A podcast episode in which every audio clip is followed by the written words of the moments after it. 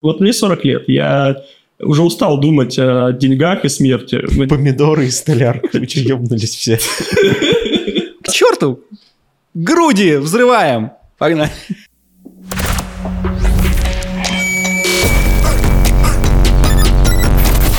Саша, Леша.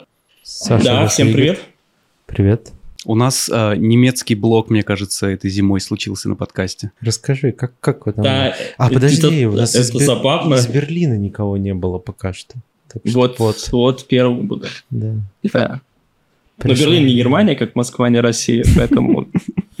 И самое забавное, что было, я с Даней говорил, наверное, ну, прошлым летом, э, по поводу, типа, сижу подкасте, типа, нет людей из Европы, в основном про Америку разговариваю. Мгм. И пока мы вот собирались, вышло что-то какое-то нереальное количество людей из Европы, я такой, блин, что-то я не в кассу теперь. Вот. А в Берлине по графике, да все, все в принципе так же, как везде. Работаем, пыхтим, дедлайны, фигайлы. Что разительно отличается от... э, ну, я до этого просто работал с Америкой довольно много, с э, Сан-Франциско, с Transparent House. И в офисе у них в Москве, и потом я здесь, когда сюда переехал, как фрилансер, с ними работал. И пот- вот я сейчас год работаю в другой компании, и не было ни одного кранча за год. И я такой, блин, это вообще легально? Что-то в 6 вечера домой. Это норм?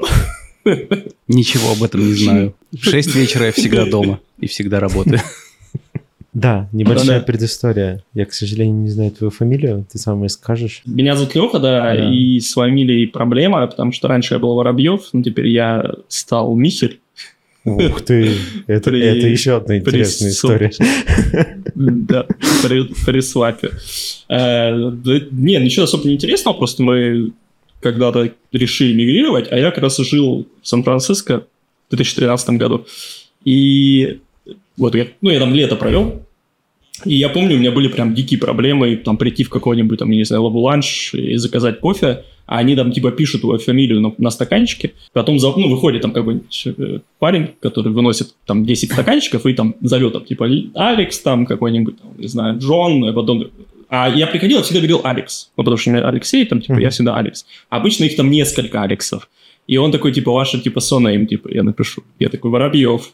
Ты, И он ты такой, бы мог просто говорить, что, что ты просто? Sparrow, и все бы... Спэрроу. Спэрроу, да. Но это было прям, я помню, мука, когда кто-нибудь выходил. Там же другой человек выходил, не который пишет на стаканчике, а который типа, выносит. И он такой, типа, берет стаканчик и такой... «Вербалдр- э, вердр». И я такой, это я, типа. То есть чуваки из ты- Старбакса заставили тебя а, отказаться от всего, чем ты являлся. А, Если что, ты это рассказываешь человеку с фамилией Красновицкий, так что... И ничего. Стаканчики носишь. все так плохо. А вот, в общем, с Лехой нас давно-давно-давно, ну не так давно на самом деле, где-то месяцев семь назад познакомил Даня а, Криворучка, вот. И мы с того времени так и решили договариваться про подкаст. Один раз мы даже уже почти договорились перед Новым годом, но что-то Я елку поставил, ёпты. Я специально такой думаю, сейчас будем писать подкаст новогодний. Пойду. У меня была шапка Деда Мороза. Я такой, пойду, поставлю сейчас елку, потому что ну, в Германии принято там ее за пару дней до этого, Мгм. до декабря, ну, до этого, до Рождества ставить, и потом, типа, на Новый год выбрасывать. Вот, я пошел, значит, поставился, свет настроил, думаю, камеру взял же, тогда первый раз мы договаривались, я пошел на работу, взял Соньку, все, принес, ну, сейчас все будет по красоте. Нет. Ну, хороший подкаст, он же как вино, Чё? настояться должен. Да. Да-да, дол- должен выдержаться. Я понял, что убирать Вот. а, новогодние украшения, ставить заранее, убирать поздно у меня уже в крови, поэтому у меня все еще гирлянды, я их оставляю просто потому что, ну, типа, красиво, пусть будет. Ночью из-за компа Да-да. выхожу вроде, да. Приятно даже немножко. Но здесь же весь вайп, он же в чем? Что ты, типа, ставишь вот именно вот... Ну, здесь, ну, я имею в виду, что вот кто вот традиции эти давно поддерживает, что вся семья собирается, и вы прям чуть ли не с утра там идете елку покупать, там приезжают со всей страны там, там родственники, и вы прям в день Рождества ее на- наряжаете. Ага. Как бы гирлянда не заранее вешаются, а вот именно елка это как такой некий анпакинг перед Мгм. следующим годом. Ну, Прикольно. ну, это так довольно... да, Я с ребенком, у меня ребенок есть, и для детей это как бы прям вообще топ. То есть ты заставил ребенка наряжать елку к нашему подкасту? А для подкаст чего еще они нужны, Саш? Ну, им же это нравится, понимаешь? Для них же это как бы какой-то этот такой вайп свой, Ну да, типа школьный плюс там все остальное. круто. Так что тогда вот мы собрались наконец, сможем обсудить график, но мы здесь этого не делаем, поэтому... Да можно, чуть-чуть. Почему нет? Расскажи. Я как раз, кстати, был э, э, на прошлой неделе. Здесь, ну, здесь довольно много движений всяких там связанных с графикой. Типа, там BFX фейдауты, там всякие метапы каждую неделю проходят. Я буквально на той неделе был на метапе. Встречался там с... Кстати, встречался там с человеком, который меня с Даней познакомил. Он здесь живет, но, правда, не, не в Берлине, а в Потсдаме, это недалеко город. Вот. И как-то я, я его давно знаю еще с этого. Гудини по-русски. Хипсин Клаб, вот. Хипсин Клаб, вот. Я с ним познакомился там. И как раз Даня приезжал там несколько лет назад в Берлин на лето. И он меня там, типа, с ним познакомил. Да, правда, все приехали. Там еще приехал еще этот Койкер Пол э, из Голландии. Это который пишет под 3D Max плагин Призма. Я с ним вместе работал еще в Москве. И как-то мы все собрались, я помню, прикольно получилось. Такой, типа, CG-сход у меня на этом, на участке. Ой, прикольно. Звучит здорово. Потому что вот... А я не помню, откуда... Откуда ты из... Ну, не, не из центральной части Германии а, у нас гость был до этого, и он как раз жаловался, что а, это... Что нет какой-то движухи cg в Германии.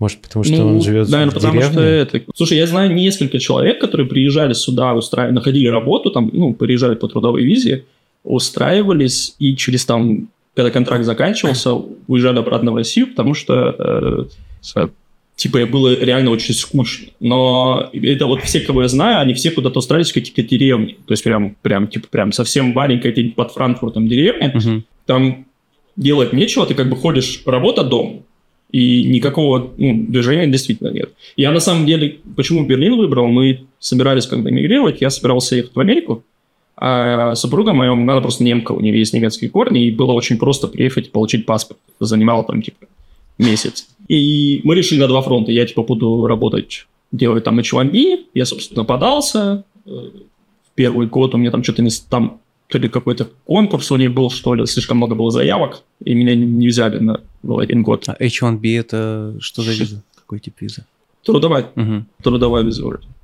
И э, потом я, короче... А, и я на следующий год подавался, а супруге как раз пришло вот это решение, типа, э, то, что можно переехать в Германию и получить паспорт сразу. И я такой, ну, типа, это прям трик, потому что с немецким паспортом у тебя весь, весь мир практически открыт. Такие, ну, давай попробуем, поехали. А у нее живет Лиза в Баварии, небольшой деревне. Э, Там Вюрцбург есть город такой, и вот прям под ним. Я такой, ну, поехали, типа, съездим на там на месяц побудем там в этой деревне. Я говорю, я через месяц там, я хотел оттуда убежать. Ну, потому что там реально, ну, типа, это деревня, там 3000 человек живет, один магазин, одна церковь и, и, типа, пара ресторанчиков. Да, красиво, безумно красиво. Это прям вот как вот на открытках. То есть эти старые фахверковые дома, там течет река вдоль этой реки, там, значит, э, ну, вся жизнь как бы идет там, с какими-то вратами. Ну, я такой, хорошо, дорогая, если ты хочешь переезжать в Германию, то давай посмотрим столицу. И вот я месяц прожил в этой маленькой деревушке, и на один день мы на выходные, как раз перед отлетом обратно в Россию, это был там 2012, что ли, вот, или 13, не помню. И мы, короче, за один день поехали сюда, в Берлин. И мы сюда приехали, я такой, йоу, это прям глоток свежего воздуха. Это прям, типа, супер вайпный город, куча народу, движ, постоянно тачки, там куча ресторанов, как будто все такое, хипстерские районы какие-то там. Причем районы отличаются друг от друга очень сильно. Там за один день просто, знаешь, типа, там 30 тысяч шагов прошли, и я такой, все, если переезжаем, то только в Берлин. Ну, как-то так оно все закрутилось, и мы сюда переехали. да. Но я не жалею ничего. Тут, тут прям движуха есть. Потому что здесь, во-первых, и студий довольно много. Здесь есть э, много продак, ну, постпродакшн студий, которые для Netflix делают прям такими пакетами. Мгм. Здесь же есть под Берлином большой, э, ну, как такой локальный Голливуд, можно сказать. Это куча съемочных площадок, э, фильм-студио называется, фильм-парк. Там всякие декорации Дикого Запада, еще чего-то, там можно прям туда прийти, как на экскурсию походить, ну, плюс там и снимают постоянно что-то. Вот. И поэтому, да, здесь как бы есть такой некий вайп cg Ну, раз в неделю, вот я говорю, народ собирается. Как быстро ты влился в местную движуху? Ну, то есть, подожди секу, секу, секу. Что перебиваю? Да. Я хочу тайминги Да. уточнить. Ты, вы переехали где-то в, вот лет 10, уже больше назад. Ну, 7 лет, получается, А, 7 лет. да. ну, ты просто сказал 12 год. Я подумал, что с тех Ну, пор... я там- смотри, я был, я в тринадцатом году полетел первый раз в жизни вообще за границу. Я до этого, типа, я родился в Хабаровске, на Мгм. Дальнем Востоке. Прям очень далеко. В семье военного. Меня постоянно там куда-то тарабанькал то туда, то туда. Я, не знаю, пол, пол России там прожил в разных городах. И получилось, что я пошел в армию служить в пятом году, в 2005 году. И познакомился с там чуваком, который мне подарил книжку «Библия 3ds Max». И вот с этого начался мой путь в графику. Как эти два слова объединены, интересно. Вот. И потом я, получается, первый раз поехал в 2013 году, меня как раз пригласили в Америку. Я вообще не знал английского, я полетел вот так просто на шару, короче, посмотреть э, Сан-Франциско. Ну вот. э, И после этого, я когда вернулся, я понял, что да, конечно, типа, да, посмотреть другие страны, вообще путешествовать. По, по- И вот мы всю Европу объехали. И как-то остановились, что типа, вот если переезжать будем, то либо в Штаты поедем, потому что там работа, там как бы тоже много знакомых, много друзей, и проще будет, типа, не чувствовать себя иммигрантом. Потому что я помню, я когда вот как раз в Сан-Франциско жил, у меня там друзья были, а которые только приехали, только год они там жили, или даже меньше, и у них, они-то, у них трудовые визы были, и они как бы на работу ходят, у них какая-то там есть социализация, какая-то жизнь. А женам всех, они не имели права работать. Только либо волонтерская какая-то деятельность, либо сидит дома. И многие, у кого детей нет, они там прям с ума сходили, там, что типа делать нехрен вообще. Скукота, друзей нет, знакомых нет. Я поэтому такой, типа, думал, что надо это как-то, ну, типа, у меня тем более жена, она по-немецки говорит, и я такой, окей, короче, год попробую, типа, Берлин. Но, я говорю, я прям влюбился в город с первого взгляда. Ну да, с 13 года, получается, я начал путешествовать, и в 17 году мы переехали вот Мгм. сюда. Ну да, все равно. Полностью, типа, на ПМЖ. Мгм. Уже Да. долго Такой вот тайминг. звучит. Ну круто. да. Ты при... Но мы, я поначалу был как фрилансер. Я, кстати, не вливался в, э, Это и был вопрос. в тусовку и вообще. Это и был вопрос. А, ну да, да, это твой был вопрос, да, действительно. Сначала, когда приехал, я, я сразу работал, у меня была, меня- я вот в Transport House как работал, Мгм. я, собственно, взял ноутбук, там все продал в Москве, там при- прилетел в Берлин, там снял квартиру, открыл ноутбук, начал типа дальше работать тот же проект, который начал. Это заняло у меня там, не знаю, неделю весь этот вот, этот переезд. Вот, и я что-то так вот работал, работал, работал, и типа прошло 7 лет, и уже почти 6, я так, блин, что-то как-то я, надо бы хоть это, людей посмотреть. Я вообще не знаю. Ну, я такой, типа, да, да, я такой думаю, ну, как бы, есть вот там, не знаю, и не по-русски, там, ребята я много знаю, здесь есть в Берлине несколько чуваков оттуда. Плюс я одно время я открыл как предприниматель, типа, со- типа такую мини-студию, и, ну, искал людей, ну, я, я думал, что я буду типа, нанимать людей, типа, как-то развиваться в этом плане как бизнесмен, но у меня что-то не очень это получается, я лучше рисую, чем продаю, наверное. Вот. Но в целом я проводил собеседования, и приходило очень много народу. Прям, типа русских чуваков, которые прям здесь живут давно и хорошо делают графику, и они все там из М3 знакомы, и кто-то там работал в М3, кто-то работал с транспарентом уже до этого. Ну, то есть, как бы, это общий какой-то круг, он везде, ты, ну, находится по всему миру размазан как-то, и ты с ним несложно найти с кем пообщаться, там пиво попить и так далее. А тут я решил вот год назад, что все, типа, баста, надо, типа, в местное комьюнити вливаться, посмотреть вообще, что там как. Я такой, надо же работу найти. Ну, а я не искал уже 10 лет работы, она как-то сама находила. Вот. И я такой, блин, ну окей, а как это вообще делается? Зашел, типа, в LinkedIn, это был, я как сейчас помню, это была пятница, э, типа, перед прошлым Новым годом. Я захожу в LinkedIn, и там есть какой-то список студий, которые там что-то ищут. Я беру там первые, наверное, две студии, остальные там были геймдев, еще что-то, а эти прям постпродакшн. Причем пайплайн у них был Houdini, Redshift, ну все как там, Linux, там, то, что, то, что и у меня uh-huh. в пакете. Вот. И я такой написал там, типа, о, привет, ребята, у вас типа, классные работы, э, типа, хотел бы закламиться. Вот мы там ну, деморил, типа, слава. Вот, прихожу, э, жене про это говорю, она говорит, да ты какую-то фигню сделал, там надо же написать свою там биографию, как-то фотографию приложить, там что-то, типа, ну, как положено, это ж немцы, здесь бюрократия, все дела. Я такой, ну ладно, типа, попробую со следующими так. И это пятница вечером, я пошел ребенка укладывать, мне приходит смс первых же чуваков, короче, типа, а, давай в понедельник, типа, кофе попьем. Я такой, что тут надо бюрократию? Все нормально, как обычно. ну и все, я пришел, там, поболтал, и они меня сразу взяли. Такая небольшая студия, они только-только, как они там, типа, уже лет, наверное, пять работали, но у них был такой, знаешь, закрытый постпродакшн, потому что они работали с студентами, это была часть, я так, как я понял, это была часть образовательной программы, которая делала какой-то, ну, как, как вот приходят практиканты, да, и они сразу что-то делают, то есть для реальных проектов, чтобы у них и портфолио было и так далее. Uh-huh. И тут они решили там открывать уже студию для клипов в основном, ну, сейчас и реклама есть, и клипы, и в принципе, работы много. И ты там же сейчас работаешь? Ну вот, да, год прошел пока, да.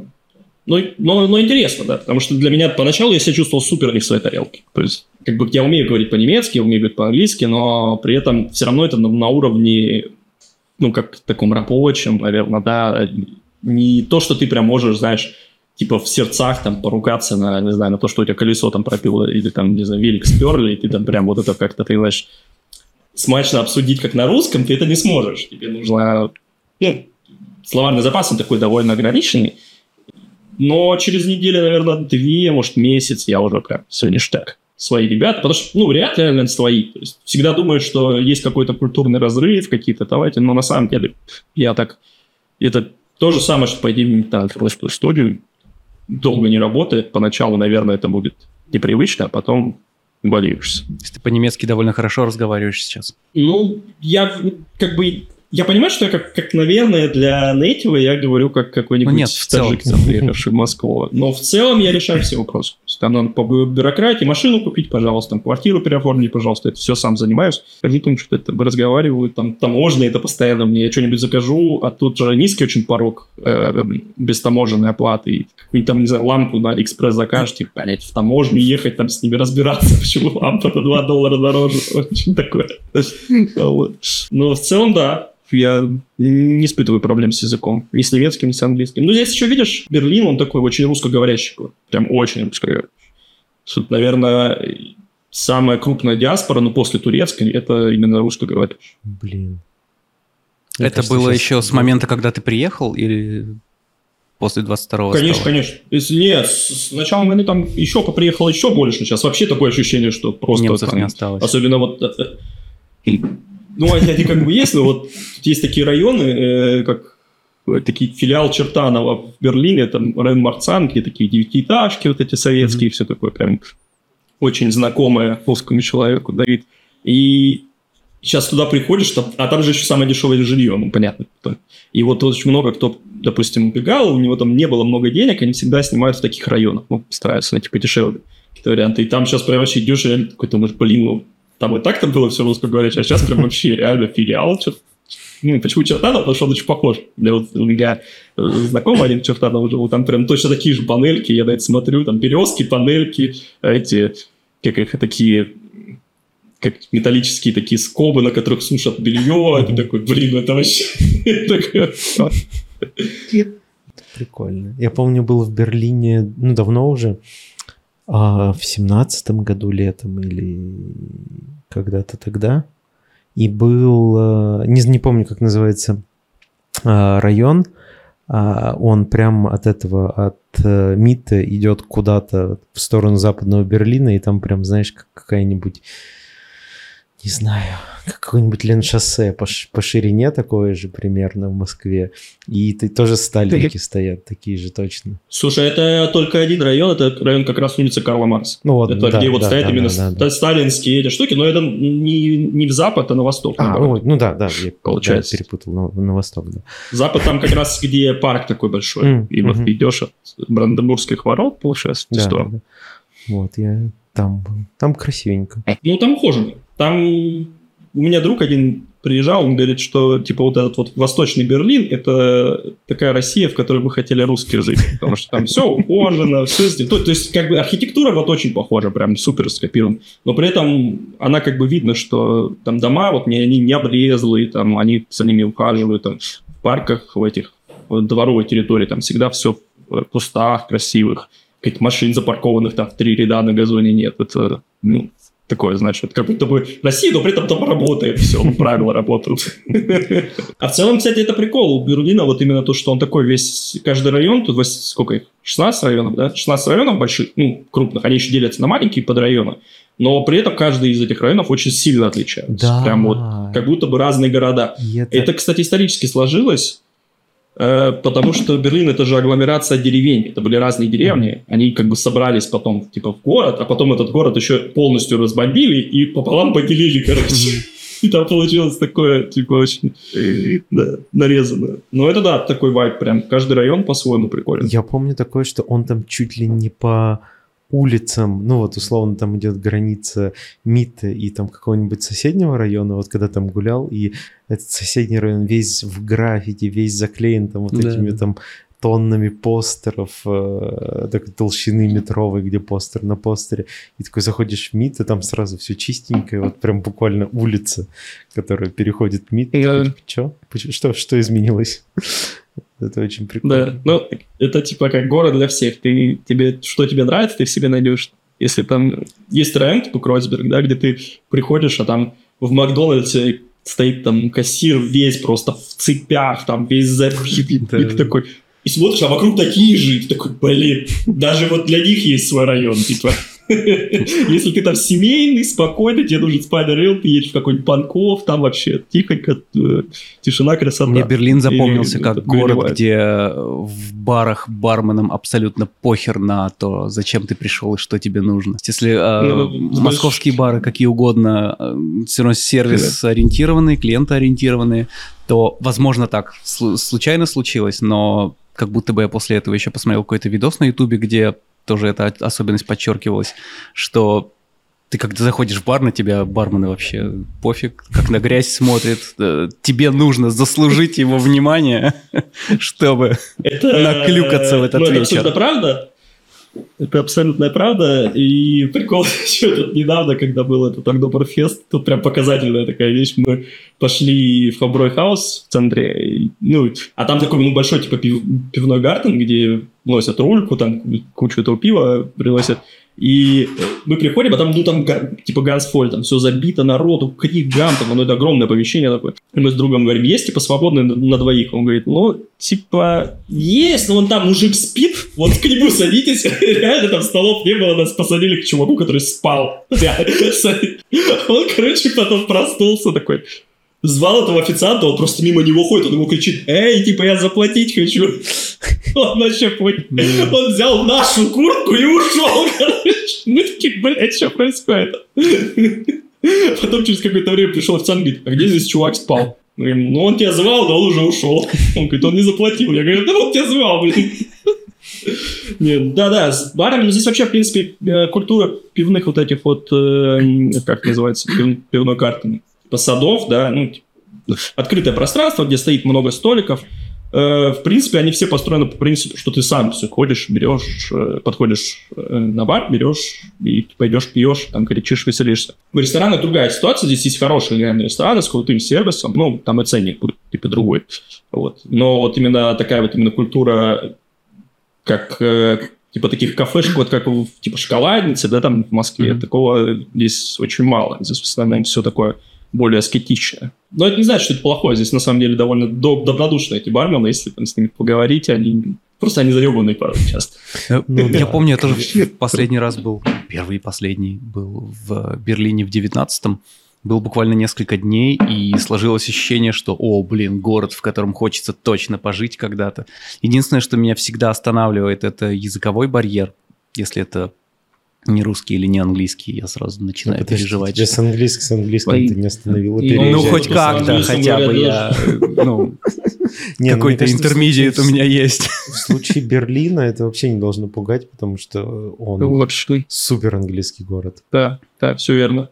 Мой, пе- мой первый день, когда мы переехали в Берлин, вот самый-самый первый, мы прилетели, э, заселились еще не, не квартиру нашли, а заселились в отель просто.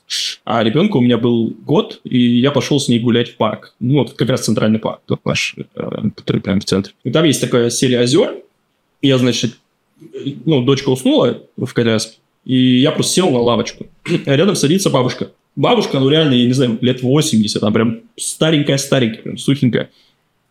И начинает со мной говорить по-немецки. Я говорю, сори, я там типа не говорю по-немецки.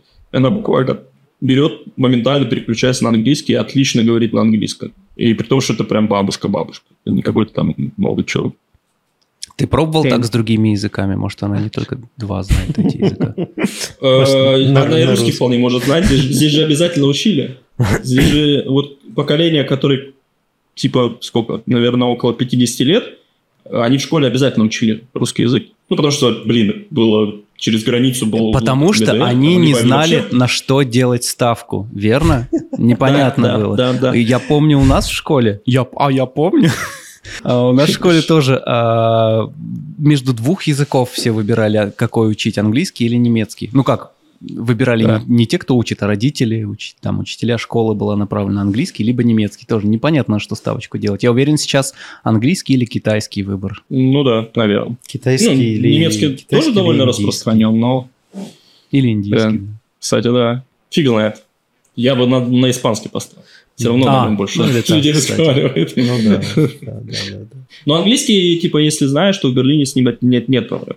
Даже говорю, есть люди, которые приезжают, которые по-русски только говорят, и ты их часто, вот я хожу по улице, их часто встречаю какого-нибудь даже э, заблудившегося мужчину, который не умеет пользоваться э, этим Google картами, и, и вообще телефон у него кнопочный, и он, ему надо там на работу устроиться, он с, говорит, вот улица, мне туда надо. Я говорю, да я все понимаю, что покажу, что ты пришел, не ключи.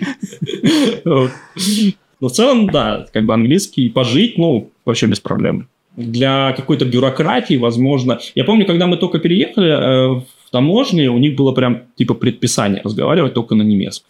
Но вот у меня э, ребята, которые недавно приехали, они ходили машину растамаживать, и там уже говорили по-английски без проблем. Ну, я думаю, там же есть такие же штуки, как, э, я не знаю, какие-нибудь люди, которые помогают разбираться со всей бюрократией на Ну, английском. У меня жена работает, у меня жена работает в миграционной, ну, миграционной службе, где они как раз и занимаются тем, что к ним приходят люди и говорят, мы ничего не понимаем, вот у нас есть предложение по работе, например, да, Мгм. типа сделайте все, и они полный пакет делают, там документы оформляют, общаются с бюрократией, там А, со ну, всей, ну, и там устраивают детей в садик, э, там записывают, например, врачу, вот это весь, все так.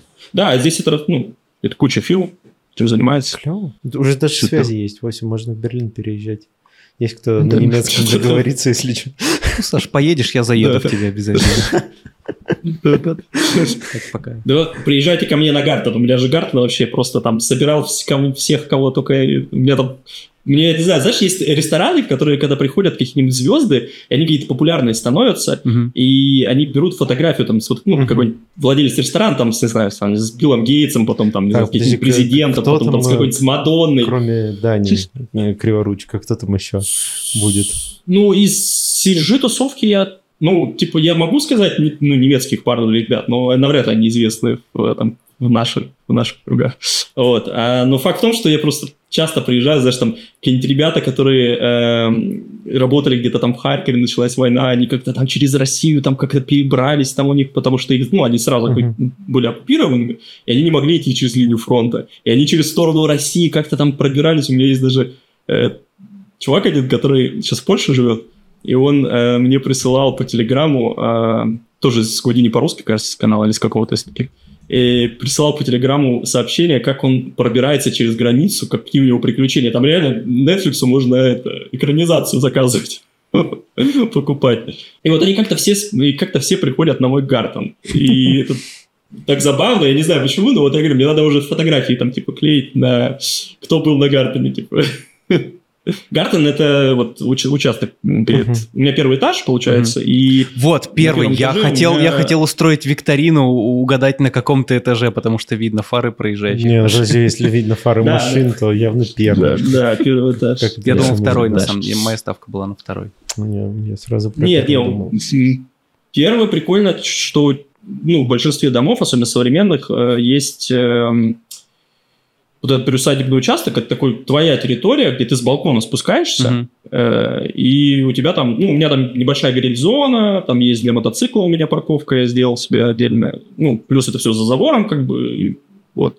И я там помидоры ращу свои, там огурцы, я тоже Чё- столярочка чё- чё немножко вами там. такое? Что, вот скажите, Э. во сколько лет это начинается? Хочу, чтобы это не помидоры и столярка. Вы что, ёбнулись все? Слушай, ну это, это, это же как э, небольшая разгрузка. От, э, ты весь день сидишь в, теле- в этот компьютер, смотришь, потом приходишь домой вечером, садишься на улице, а у тебя помидоры висят вот прям гроздью, и ты их посадил вот с такого маленького саженца. И ты такой, блин, и ты сидишь и с ними прям разговариваешь. У тебя Ну, же потому дети есть, это- ты помидорам удивляешься. Ну, дети, они это дети, это немножко другое. Не так интересно. ну, ребенок... Нет, нет, это, это супер круто, но ребенок, как бы, он самостоятельный, да, ну, довольно быстро он становится личностью. У него есть свои какие-то там приколы, свои А за ожидания. помидором А надо вот, ухаживать да. дольше. Вот он, он, он не а- самостоятельный. Да, помидор, который ты потом съешь, или вот я еще аквари... ну, аквариум не люблю ставить, у меня там Блин, аквариум, надеюсь, твои дети не будут слушать этот подкаст. И такие, папа, ты помидоры любишь больше, чем нас. Ну, да. Вот. Ну, просто дети, нет, детей, безусловно, надо любить. Ну, я их люблю. А с помидорами за ними надо ухаживать, понимаешь? Иначе ничего не получится. Ну, слушай, ну, это как бы... Вот мне 40 лет. Я уже устал думать о деньгах и смерти. Мне хочется что-то такого мирского. Ну, типа там на мотике погонять, там помидоры порастить. Это расслабляет. Как, как хорошо ты определил а, диапазон мыслей. Один про деньги, а, про да, смерть. деньги, про смерть в целом. Как будто бы я к Восемь этому уже смотри, двигаюсь. Ну, это потому что, мне кажется, наверное, лет с 30, вот когда проходит вот это, знаешь, Рубикон, когда, типа, возраст Христа, и все, типа... э, Я еще все могу! начинаешь- Так, не, Да, ты еще, типа, все могу, но у тебя уже начинается вот это социальное давление, что, типа, надо вот квартирку бы уже купить, надо бы уже там по- подуспокоиться, там, корни, вот это вот все. Ну, оно же как бы не только в тебе, но у тебя же есть внешняя среда, там родители, какие-то там родственники, там, знакомые, у которых это начинает появляться, и ты на них такой думаешь, ну, наверное, надо бы тоже сориентироваться. И это затягивает в такую рутину постоянных вот этих мыслей о том, что тебе надо что-то делать, у тебя что-то не получается. И вот где-то лет через 10 это начинает надоедать, уже это не хочется этим заниматься. И... А ты туси с молодежью, Спасибо. познакомься с парой школьников, скачай себе ТикТок, установи. Вот. Нет, ТикТок я попробовал, я не понял, но я стал ходить на всякие метапы, и там же очень, ну, прям очень большая молодежь, ну, много молодежи. Там приезжают люди какие-то с Испании, с какими-то со своими какими-то приколами, которые как-то там приехали, видишь, там, ну, парню, там, не знаю, 15, там, 17 лет, он только вот там от Во, родителей замути с там, малолеткой, все и- правильно. Не-не-не, интересно, но я имею в виду, что ты как бы чувствуешь, что жизнь, она такая, значит, она продолжается, то есть ты как бы еще живой, нормально все, типа, расслабься, все будет. Так, мне через 10 дней 33. Есть И- квартира, есть машина, ипотека, 33. Ничего из Я этого тебе, я тебе эту песню включу. А, И то Ну есть вы да. скажете- говорите мне, что до 40 вот Ну, эта конечно. хуйня будет продолжаться? И в 40 Ну, я начну сажать помидоры, да? Никто не знает, от воду нет Уже 40. пора начинать. Вот, от воды Да. нет 40. С другой стороны, тебе почти 40, ты не сажаешь помидоры. Пока только, да, только ге- геморройные грозди выращиваю. Ну ладно, подождем, подождем, подумаем. Ты говорил, что думал в сторону открытия своей студии, но понял, что это не твое, и решил Ну да, быть одиноким Ну, художником. да. так, так оно и было. Расскажи Я, про э, эти мысли. Слушай, Это, ну, это, это не только мысль, на, на каком моменте, давно. да, ты понял, что, ага, возможно, мне нужна студия? Как это началось у тебя? Мне это, знаешь, как пришло? Я довольно долго работал с одной компанией, с американской, и, ну, больше 10 лет. И плотно работал, это практически мой, там, типа, э, основной заказчик 90% денег приносил. Я подумал, что было бы неплохо, наверное, развернуть, ну, как вот ты уже долго работаешь в компании и понимаешь, что каких-то как-то закручивается все в такую рутину, в которой тебя уже перестает интересовать. И ты начинаешь думать, так, блин, неплохо было бы, наверное, сделать какой-нибудь, типа как партнерство, открыть там дополнительный офис, ну, тем более, что в Берлине много, ну, не только в Берлине, в Германии много работы, много технологических компаний, которым там нужна графика, которая заказывает рекламу. И я подумал, что было бы неплохо, я как технический директор, потому что у меня очень большой опыт, могу там держать какую-то там графическую часть, нанять там несколько человек на sale, и плюс там нанять еще пару художников, чтобы это было, ну, как такой, как дополнительный офис у основной компании. И это было при, воспринято нормально, то есть мы к этому пошли, мы начали искать офис, начали искать людей, но потом, ну, что-то пошло не так, это что-то сидит в Кремле, наверное. Но как-то так все резко поменялось, то есть, во-первых, э, это, наверное, война не так, что сыграла на эту какую-то роль, но она была тоже частью всех вот этих событий. И как бы человек, который, ну, компания, с которой я это делал, они не захотели, наверное, дальше продолжать. У них там поменялись какие-то приоритеты. А я такой, типа, ну окей, я сам как художник могу, но как вот продавать, заниматься поиском клиентов. Ну, то есть это, это та же самая работа, этим надо заниматься постоянно. Тебе постоянно надо сидеть на телефоне, тебе постоянно... Вот у меня, я сейчас в компании работаю, у нас продакшн офис, и за соседней стенкой там офис, менеджерский офис, uh-huh. который занимается именно этими общением с клиентом. И там, ну, звонки постоянно, то есть есть постоянно слышишь, что люди там о чем-то договариваются, они выходят там налить себе кофе и сразу на кол обратно убегают там. А мне это неинтересно. У меня не сложилась такой э, схемы работы, при которой как бы, у меня есть какие-то там крупные менеджерные заказчики, которые там тебе 100% доверяют, и там приходят к тебе с какими-то крупными проектами. Обычно фриланс же, он, ну, такой делегированный, тебе дают какую-то часть, там, да, там, не знаю, часть шота или целиком шот, mm-hmm. или небольшой, ну, небольшой проект. Вот. А фирму на этом не вытащишь. То есть, если ты будешь брать такие проекты. Надо либо прям уходить в поиск клиентов, в какое-то там общение, бизнес-общение, и, наверное, прокачивать какие-то определенные скиллы, которых у меня, ну, я за собой этого не вижу. Mm-hmm. Я, мне, мне интереснее там в Гудине какие-то сетапы собирать. Ну, то есть я от этого получаю кайф. Прям я что-то делаю, я вижу результат этого труда, я вижу, что это там крутится по телевизору, я вижу, что там на билбордах своей работы. И это как бы вызывает вот этот дофамин. А когда ты целый день там провел на организации там офиса, э, приходишь домой как выжатый лимон, и такой, блин, ну это, ну это вообще не то, чем ты хочешь заниматься. Зачем? Ну, типа, всех денег все равно не заработать. Да, да наверное, это будет приносить немножко больше. Не так, чтобы это прям что-то изменило. А этот, если про art direction думать, ну, типа, уходить не в, знаешь, не в какое-то там управление людьми, процессами, чем-то таким, а что-то более тоже условно ну, не назову это менеджерское, более высокое в плане должности. То есть не художником оставаться там, а арт-директором идти куда-то. Слушай, ну я сейчас я, получается, как тимлит на проект. Mm-hmm. Как технический директор, тимлит. Ну, то есть у нас есть и арт-директор, но артовую часть я тоже тяну. Э, тут вопрос э, в том, что это все равно линейный сотрудник как таковой. Да? У тебя либо э, нужно, вот как, например, ну, в принципе, довольно распространенное явление в CG-индустрии, насколько я могу судить по своему опыту, что есть какой-то там талантливый парень, и у него есть знакомый, который бизнесмен.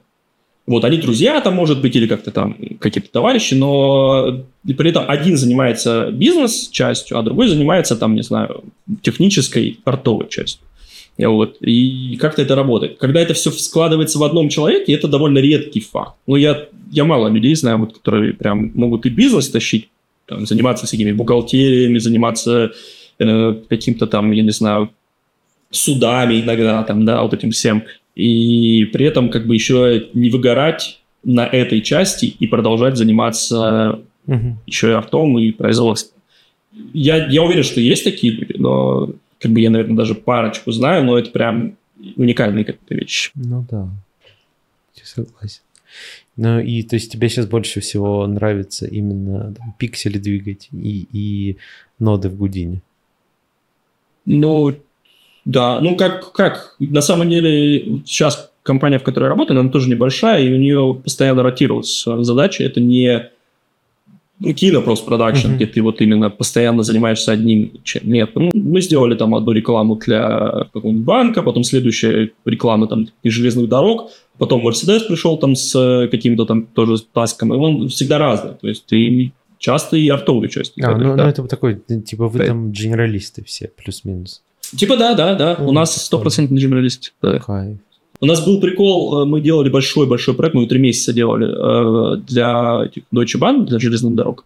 И мы наняли четырех э, этих композеров, дополнительно чисто композеров. Там один композер был вообще с DNEG'а, который Дуну, этот, uh-huh, Дюну композил. Вот. Он приехал из Лондона. И это тоже прикольный experience, потому что ну, ребята приходят с таким прям очень прокачанным workflow, у них уже сразу там свои скрипты там на, на питоне, там целая куча и они, типа, там приходят, знаешь, как, типа, развертывают на машине, то есть он нас с машины, они там, типа, батник запускают, у них сразу развертывается их рабочая среда, там, со всеми шорткатами, со всеми, там, снэпидами, там, со, со своими скриптами. А... Интересный, интересный опыт. Э, Когда они... Но они такие более профессиональные, то есть они... Как... Прости. Да-да-да, я могу Оно того не стоило. Когда, когда они уехали, вы обратный инженеринг провели? Всего, что они установили? Конечно, да. Да-да-да, да, на самом деле. Но, во-первых, мы э, подходили уже к тому, что надо так переходить плотно на USD формат. Ну, вот даже не на то, что USD как э, как среду разработки, а именно как философию, да, то есть подход к производству проекта такой вот, типа, более линейный. Угу. Потому что у нас всегда дженералисты же они как работают, да, один там в своей папочке там работает, как-то у него там, как-то он привык вот так делать, он так и делает. А когда ты что-то делаешь больше, чем, не знаю, чем рендер какого-нибудь продукта, когда у тебя есть завязка на других специалистов, то все это вообще превращается в такой ад. Ну, ну USD в этом плане поэтому... он как раз и призван, чтобы убрать это и помочь сильно, вне зависимости от софта, как-то все сделать универсальнее, ну, если судить ну, из да, названия. Ну, вот, да, мы начали прям плотно сейчас э, писать документацию по этому всему делу, подготавливать людей, кто приходит новые, чтобы они вливались, потому что не для людей, которые там, скажем, пришли с там какого-нибудь 3D Max или с э, там синего, сложновато. Uh-huh. у нас не пайплайн стопроцентный, у нас другой софт не используется, и как бы им сложно просто понять логику порой, да, не то, что там где какие кнопочки нажимать, а именно, а почему, почему это сохраняется, а это не сохраняется, зачем это, там, зачем все аннотации, зачем есть слои, при этом и ноды, ну и вот это вот все. Такие штуки. Но это прикольно, как бы все равно это движется. И на самом деле вот я год в новой компании работаю, и после там 10 лет в другой компании, это как бы прям такой, значит, ну, типа, такой взрыв скиллов. Как бы ты привык уже что-то делать, у тебя уже все наработано, ты приходишь в среду, а тебе там надо там нейросетки учить. Это такой, блин, я не знаю. Там, тебе какой-нибудь копикэт там тренировать. И ты такой, блин, а как это делается? И ты такой, ну, при этом тебе еще надо вкатываться в язык, потому что ты долго говорил на русском или говоришь мало, там, нет практики. И это все так наваливается, что тебя так прям очень сильно это пушит, бустит в скиллах. Максон – это же немецкая компания, Cinema. Да, да. И да. TD а, ну, здесь вообще, наверное... Обсуждали. Мы обсуждали как раз это с Димой, что этот, что Максон немецкая компания, и что там все связаны друг с другом, типа ты можешь написать «Здорово, чуваки, помогите нам, мы тоже из Германии» и они могут там тебе ну, в саппорте помочь. Наверное, да. Да, как-то ты чувствуешь присутствие наверное. крупного разработчика рядом с собой, софта? Слушай, я, мы, видишь, Максона у нас мало в пайплайне, он был до этого, но у нас просто много ребят, которые пришли, они были студентами, у них были какие-то студенческие лицензии, и они это, это, прям на Максон, с Максона пришли. Но, например, вот мы делаем сейчас один проект для конфигурации для сейлеров, всякие там ну, люди, которые продают э, товары, они их сканируют, 3D сканируют, и потом у них там 3D-модевка на, этом, на сайте, то есть там конфигурация, вот это вот все. И это прикольно, что у тебя реально там чуть ли не через дорогу разработчик вот этого конфигуратора, потому что э, там типа саппорт, он такой, типа к тебе, ты что-то не понимаешь, а он еще написан на этом, на этом, как его, господи, JavaScript, ну, то есть такая веб-история mm-hmm. вся.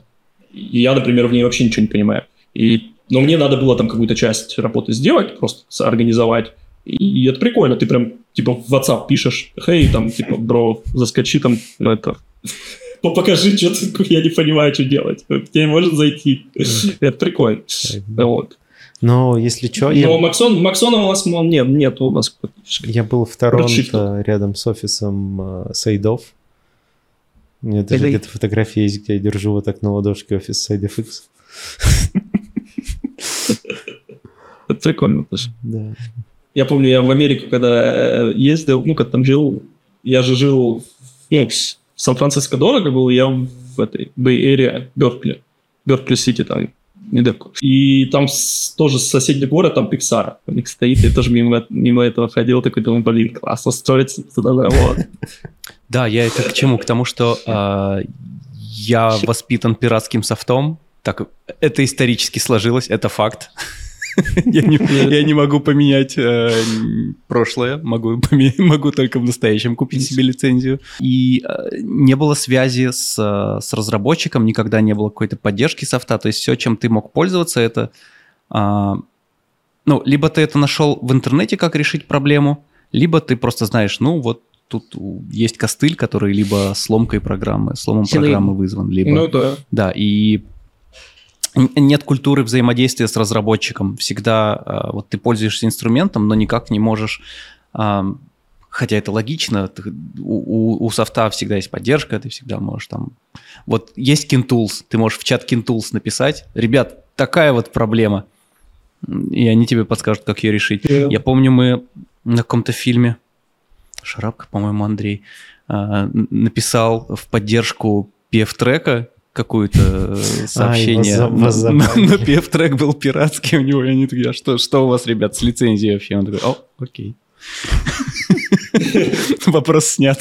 Ну, это вообще, вообще, мне кажется, это такой феномен э, СНГ, наверное, какой-то Азии, ну, пират, пиратство такое. Здесь же оно в школах, ну, вот эти вот студенческие лицензии, они же ничего не стоят. Ну, за них либо платит государство, если они что-то стоят, ну, как в виде пособия для студентов, либо вообще там просто типа со студенческой картой, там тот же Максон пишешь, получаешь лицензию. Вот, и люди, когда они начинают осваивать софт, у них уже сразу построено как бы взаимоотношения. И у тебя как бы софт, да, ты его бесплатно получаешь, но как бы ты понимаешь, что он лицензионный, потому что потом потому что есть такая структура, и у них есть поддержка, конечно, да. А в СНГ мы все там методом проб ошибок, еще же интернета как такового, здесь-то интернет вообще, он, он, правда, с, одной стороны, он давно появился, с другой стороны, он старый до сих пор и остался, это эти DSL-провода, особенно в старых домах, там, я не новых там оптоволокно хорошо, а в старых э, так себе интернет. Вот. И получается, что у нас как раз было такое, что мы сами ковырялись, сами искали, что-то там интернета нет. У тебя все лицензии на все всегда максимальные. Куплен весь нет, ты просто, на компе весь софт, который софт на миллионы долларов установлен. Да, да, да, да, да, да, да, там типа. Я помню, приходил я на рынок в этом в Ставрополе. Я в Ставрополе жил, когда начинал заниматься, ну, то я сам не вернулся, и начал заниматься графикой. Я пошел в местный телеканал, устроился, и там потихоньку ковырялся. я ходил на рынок и покупал у мужика, у которого стоял, ну, типа, болванка записанная, на ней был там 3ds э, Max, там, не знаю, Cinema 4D, какой-нибудь там After Effects, все на одном диске было. Чем же я сегодня буду заниматься? Музыку писать или кино монтировать? Все 80 рублей стоит в целом, и то и другое. Очень неудобно. Affordable. Да, это лазапен. Но почему нет? Ну, как бы, когда нет инфраструктуры, как-то решили сами лифты без... Сейчас же с этим нет проблем. Я, я не знаю, как сейчас, но когда я уезжал в Москву, уже были какие-то и официальный саппорт, и официальные там студенческие лицензии, по крайней мере, в Autodesk это Да, наверняка за последние да. два года все только лучше стало. Ну, сейчас понятно, сейчас не, мы за скобки вынесем. Сейчас вообще ничего, наверное, в России не... Ну, нет, не наверное. Ну, ты ничего в России не купишь э, из э, лицензионного софта. И сейчас я понимаю, я имею в виду, что вот э, до всех событий, ну да, как бы уже был, была как бы уже начала культура вот то, что типа пиратка как основной софт, она уже отходила на какой-то такой план. Потому что даже все, кого я знал, вот так вот, они все уже пользуются лицензией, потому что это удобно. Во-первых, появилась подписка, у тебя всегда свежий софт, там, ну, типа, какой-нибудь Redshift стоит там не космических денег, 200 долларов, не сильно такая сайты вообще сделали там чуть ли не бесплатную рецензию для изучения в несрочном. Ну Да, да, Окей. подписочные времена, конечно, странные. Я помню, когда пакет э, Adobe стоил, э, может, мне что-то память подменяет, но 350 тысяч рублей. Причем на старые Да. какие-то там деньги, когда еще доллар был по 30 или по сколько, или меньше. А, это было Да, да, я чудовищно помню, что дорого. студии покупали студии покупали вот этот софт, большие студии, вот там, э, типа CG Factory или еще что-то, и потом они его очень долго Сидели использовали. на нем, ну, пока типа, просто не вс- продляли. всё морально да, устаревало. он просто... Да-да-да.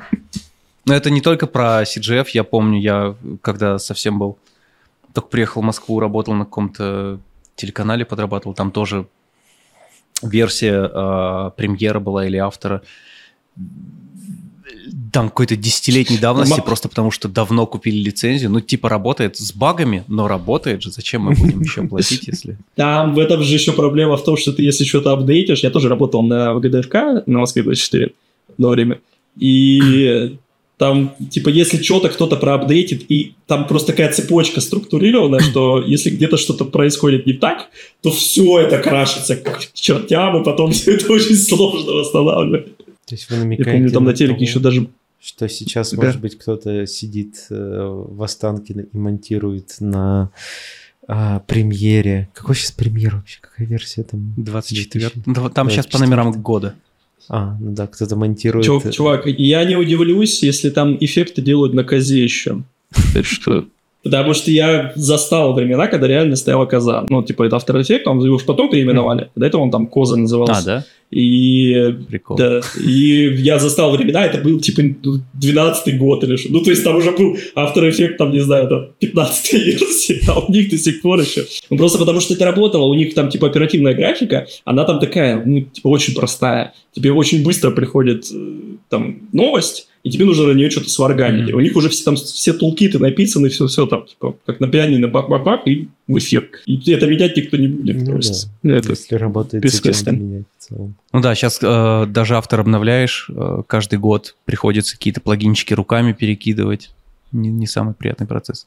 Нет, я думаю, студии большие это, это давно уже решили для себя с появлением подписок. Я, по крайней мере, помню в CGF все, кроме шутгана, свеженькое стояло. Сейчас, сейчас еще же это, э, помимо подписок, сами софты стали более лояльны в плане обратной совместимости, потому что даже там у тех же сайдов, если выйдет что-то новое и там убрали какой-то функционал, он все равно как legacy остается довольно долго, там они его поддерживают, лет 5-10, чтобы старые проекты можно было открывать. Что я помню, вот я когда работал в Транспаренте, там чуть ли не самая распространенная проблема была при переходе на новый, ну, типа при смене цикла, так сказать, софта, это то, что старые сцены ты вперед передавать не можешь, типа назад вроде можешь, вперед не можешь. Ну, типа с... э, от- А, наоборот, назад не можешь. То есть э, у тебя кто-то уже обновился там до 20-го, а кто сидит в 19-м, он не может ничего с этим сделать. Ты ему прислал файл и, и ушел, да, домой. А он пришел, типа, к компу, а у него не открывается, и он ничего не может сделать. Никак не сконвертировать, ничего. По-моему, в. Adobe до сих пор такое, как минимум в премьере. В авторе в фотошопе вроде бы нет, но премьер как бы да. Не, в этом плане SAD молодцы прям. У них ты открываешь, у них прям вы- вылазит плашка, что вы открыли, типа, более свежую версию, и Что вот там там может есть такая-то нода, которая... Да, типа, она будет разорвана. Мгм. У тебя прям даже в том месте, где разрыв, там ставится маркер, что вот здесь разорвано. Это, это прикольно. Это есть какой-то. Ну, Нюк, по-моему, тоже предупреждает, что открывается в другой версии более новый или более, ста... более новый обычно. Типа, если ты открываешь что-то из 15 в 14, то он говорит, что там, если что, то что-то может не работать. Я, я тут ни при чем. Типа. Вот, а так да. Единственное, цены бы еще более человечными сделали. Было бы вообще хорошо. Слушай, ну Нюк еще сдержится. У него даже инди-подписка что-то какая-то, типа, там, в 500, да, или 600 Да, баксов. Ну, такая, не сильно гуманная. Она еще сильно бесполезная. Ну, в том смысле, что А, ты, типа, у Да. тебя либо вся твоя ин- инфраструктура, она вот закрытая и построена на Nuke Indie, и все. И кроме этого ты ничего не можешь делать. Ты не можешь открыть файлы большого Nuke'а. А, Или... ну, не, не фа- файлы ты можешь открывать, некоторые части не работают, какие-то инструменты. А передавать куда-то ты свои файлы, по-моему, не можешь. И типа ты вот должен весь свой пайплайн строить только на Nuke Indie, и все. Либо на большом Ну да, нюке. это неправильно. Ну, Да, я, я- так я с- не знаю, как Гудини, по-моему, она же нормально открывает инди. У них, э, у них есть, э, во-первых, FX, это то, что выше, всегда то, Мгм. что ниже открывает без проблем. Э, и в обратную сторону тоже можно э, попросить, там есть у них форум, где ты можешь написать, что можете сконвертировать из FX в Indie, они могут это тоже сделать. Это как бы легальный способ. Их. То есть, как бы он не работает, но, но есть конвертатор, который он типа делается. И э, расскажи, как же, как, как ты перешел, как ты перешел вообще к Гудини? Ты часто упоминал Гудини по-русски, это вообще а, популярная штука, даже до сих пор популярная штука, где люди смотрят туторы и все Ну, такое. да. Ага, как, как ты дошел до жизни Да. такой? Слушай, я, если честно, у меня это даже немножко персональная боль, потому что я когда перешел на Гудини, я очень себя постоянно, вот знаешь, внутреннее съедание себя, что я так много времени потратил на 3D Max, потому что, ну, типа, там в Гудини еще учиться и учиться, потому что довольно широкая история. Я бы лучше это время инвестировал сюда, чем... Я просто тогда не знал. Ну, во-первых, Гудини как бы с 16 версии только более-менее такой user-friendly стал Ну да. э, в плане, в плане работы с не как технического директора, а как художника. А началось все с того, что я, у меня друг один советовал, он, наверное, скорее всего, стопудово будет смотреть этот подкаст, подкаст, он э, посоветовал мне... Была большая проблема э, в Максе, когда у тебя есть пакетная постановка на рынок, когда у тебя очень много... э, Допустим, у тебя есть одна сцена, Когда у тебя И в ней тебе нужно- в Максе. Вообще, ты открываешь Макс, это вот главная проблема Это тоже проблема, да? Да-да, да-да, да. Я как вспомню эти сейвы по, по 20 минут, когда у тебя большой... Там же все внутри, там не ссылками, а геометрия внутри хранится, и ты какой-нибудь девайс открываешь из кат-модели, который сканированный там или какой-то инженерный, а у тебя типа сцена весит 6 гигабайт, просто файл сцены. Типа. Ты, кстати, упомянул, автопну немножко, пока далеко не ушли, ты упомянул, что э, тебе жалко а, потраченного времени, потраченного времени жаль. А, Я просто помню лет пять, наверное, назад, когда мы еще подкаст начинали делать, а, будет, наверное, глупо сказать, что я был молодой и заряженный, но я, я заметил просто, как э, поменялся тоже ход мысли. Я тогда еще такой, блин, Майя, да все морально устарело, сейчас все пересядут там на блендер, на синюю, куда угодно. И, и как я сейчас думаю, да, куда она уйдет? Там, нам, нам-то уж немного осталось, уж на Майе же сидим. Да я никогда туда не залез. Да нет, я вот могу сделать какой-то в целом, что выставить, там бэкдроп поставить, поданимировать. Ну, это... Так вот, и, короче, когда у тебя в Максе есть э, какой-то там объект, который ну, тебе нужно поставить на рендер, чтобы, скажем, у тебя был там передний план отрезан отдельно, объект отдельно отрезан, плюс какие-то там э, сервисные истории, когда у тебя там matte объекты есть, и плюс еще что-то, задний план, там, волюметрики отдельно посчитать. Ну, то есть вот это вот все, всю послойную вот эту вот историю в Максе можно было решить, но только через там так называемый Лукаши Pass Manager, э, плагин. И в нем тебе надо посидеть, типа, там, день. Потом, кстати, он стал называться Призма, и пишет, соответственно, Серега из Нидерландов. И э, тебе надо посидеть еще денек настроить его, чтобы у тебя все это выплюнулось, да, потом по рендер. То есть ты нажал одну кнопочку, и у тебя там на ферму это отправилось. И вот друг мой такой говорит, слушай, пойди посмотри в Houdini, там есть такая штука, называется этот, э, ну, типа роп-контекст, этот, э, Мгм. output контекст, вы- выходной контекст. А как раз тогда это был вот как 16, 16.5 версия, туда завезли Redshift. А я работал в Redshift и, и в Max только. Такой, ну, типа, как рендер знаю, лес, лес знаю, это люблю, пойду, короче, попробую. И для меня это просто было, типа, открытием, что ты можешь вот это просто нодами э, поставить, что у тебя разные ноды просто ссылаются, там, exclude, ex- include объекты, и, типа, у тебя это все рендерится прямо в один клик, ты там мерч ноды объединил, нажал, у тебя все, вся анимация пульнулась там на рендер. И я начал с того, что я просто рендерил вот именно... То есть я брал в Максе, собирал весь layout, его архивировал в э, Redshift архивы, отправлял в Гудини, и в Гудини настраивал аут. И такой думаю, блин, ну надо потихоньку, наверное, уже изучать софт. И вот как-то за год, наверное, я перешел на него полностью. Я так долго залазил на Redshift, а, как-то почему-то опять же сложилось, что а, он когда появился, был хайп, что, блин, это так быстро, это все ГПУ, бла-бла-бла, что когда я полностью на него перешел, уже Unreal был, и я сейчас вот с Redshift работаю и понимаю, что, блин, это что-то вообще не быстро. Да. Не, меня, меня в Redshift, ну, знаешь, как это, учат плавать детей, когда с лодки сбрасывают. У меня просто был ноутбук, который был не очень слабый, но у него была нормальная видеокарта. Тогда еще PTX 980, что-то такое. И как был... А я в Короне работал. Нет, в тот момент. Типа интерьерами занимался, какой-то архитектурной визуализацией. И, ну, как бы в Короне у меня там, грубо говоря, кадр считался там, 3 часа. А в Redshift то же самое, ну, там простая сценка абсолютно, там, это продукт дизайн. У меня считалось там типа 20 минут. Не быстро, но разница была прям колоссальная, и у меня не было фермы в тот момент. Э, то есть я до этого работал, у меня всегда было там 50-60 машин, которые были ЦПУ рендер ферм. Uh-huh. А тут у меня получилось так, что нужно работать на ноутбуке и довольно долго, и без этого я такой, ну ладно, попробую другой рендерный жок, и как-то перешел на Redshift. Мы тоже уже с него перешли, ну, сейчас потому что даже уже лицензию. Да, сейчас уже, на, сейчас уже с выходом двадцатки мы перешли на карму.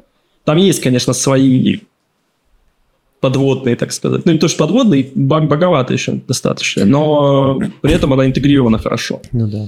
Но и у нас работает... перешла на карму с 19 прям не с 19.5, когда вот только-только она вышла 19 там была карма сразу просто вот, который, какой проект был, нас насильно всех, кто э, его делал, все, все это делается в карме. И сейчас ну, там 90% всего, что рендерится, это карма. Это очень редко, когда что-то мантру вспоминают вообще, что-то там порендерить. Ты говорил, что были какие-то нюансы перехода, что там логика абсолютно отличается и приходится не, ну это, не, во многом. это не проблема Karma'ы, это было то, что USD появилось. А, ну... Пайплайн вообще переделал. Ну, он просто вообще, вообще другой. А, вот как Я... Леха говорил, что там э, всякие... Типа у тебя есть ноды и еще слои, и как будто бы в мозгу это немного не складывается. Типа, come on, зачем мне слои, когда у меня есть ноды? Зна- знаешь, я... Знаешь, что я подумал? Что это э, надо к этому относиться, что у тебя внутри Гудини, внутри дополнительного контекста завезли что-то типа блендера или Cinema, потому что вот этот вот graph editor, mm-hmm. где ты, соответственно, перетаскиваешь все это, это очень похожая история на самом деле, что как у тебя просто есть типа Гудини, а в нем еще есть блендер. Ну да. Что-то такое. Ну да, да, да, это правда. Ну, к этому просто нужно... Ну, лейауты, конечно, там... Да, да.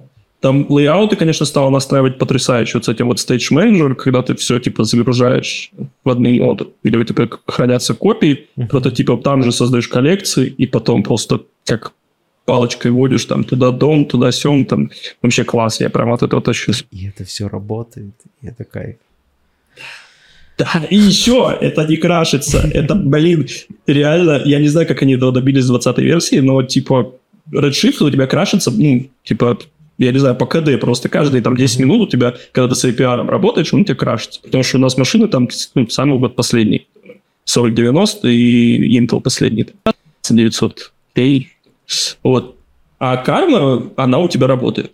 Типа, вот ты работаешь, работаешь и забываешь, что она, типа, падает, наверное, раз там в неделю. Там разочек пойдет, такой, блин, это кайф. Ну, у нас э, уже поставлен новый Гудини, ну, 20-й вот, но проект э, доделываем на 19.5, потому что уже вот ну, проект дедлайн закончился. Ну да, там, а там же еще новые ноды ну да. Э, в карме появились уже билды, прям типа Karma build, ну типа Karma material build, они отличаются немножко по структуре. Но там тоже ну, Material X, там, в принципе, это должно все поняться. Угу. Просто теперь как бы по поудобнее сделали. Угу.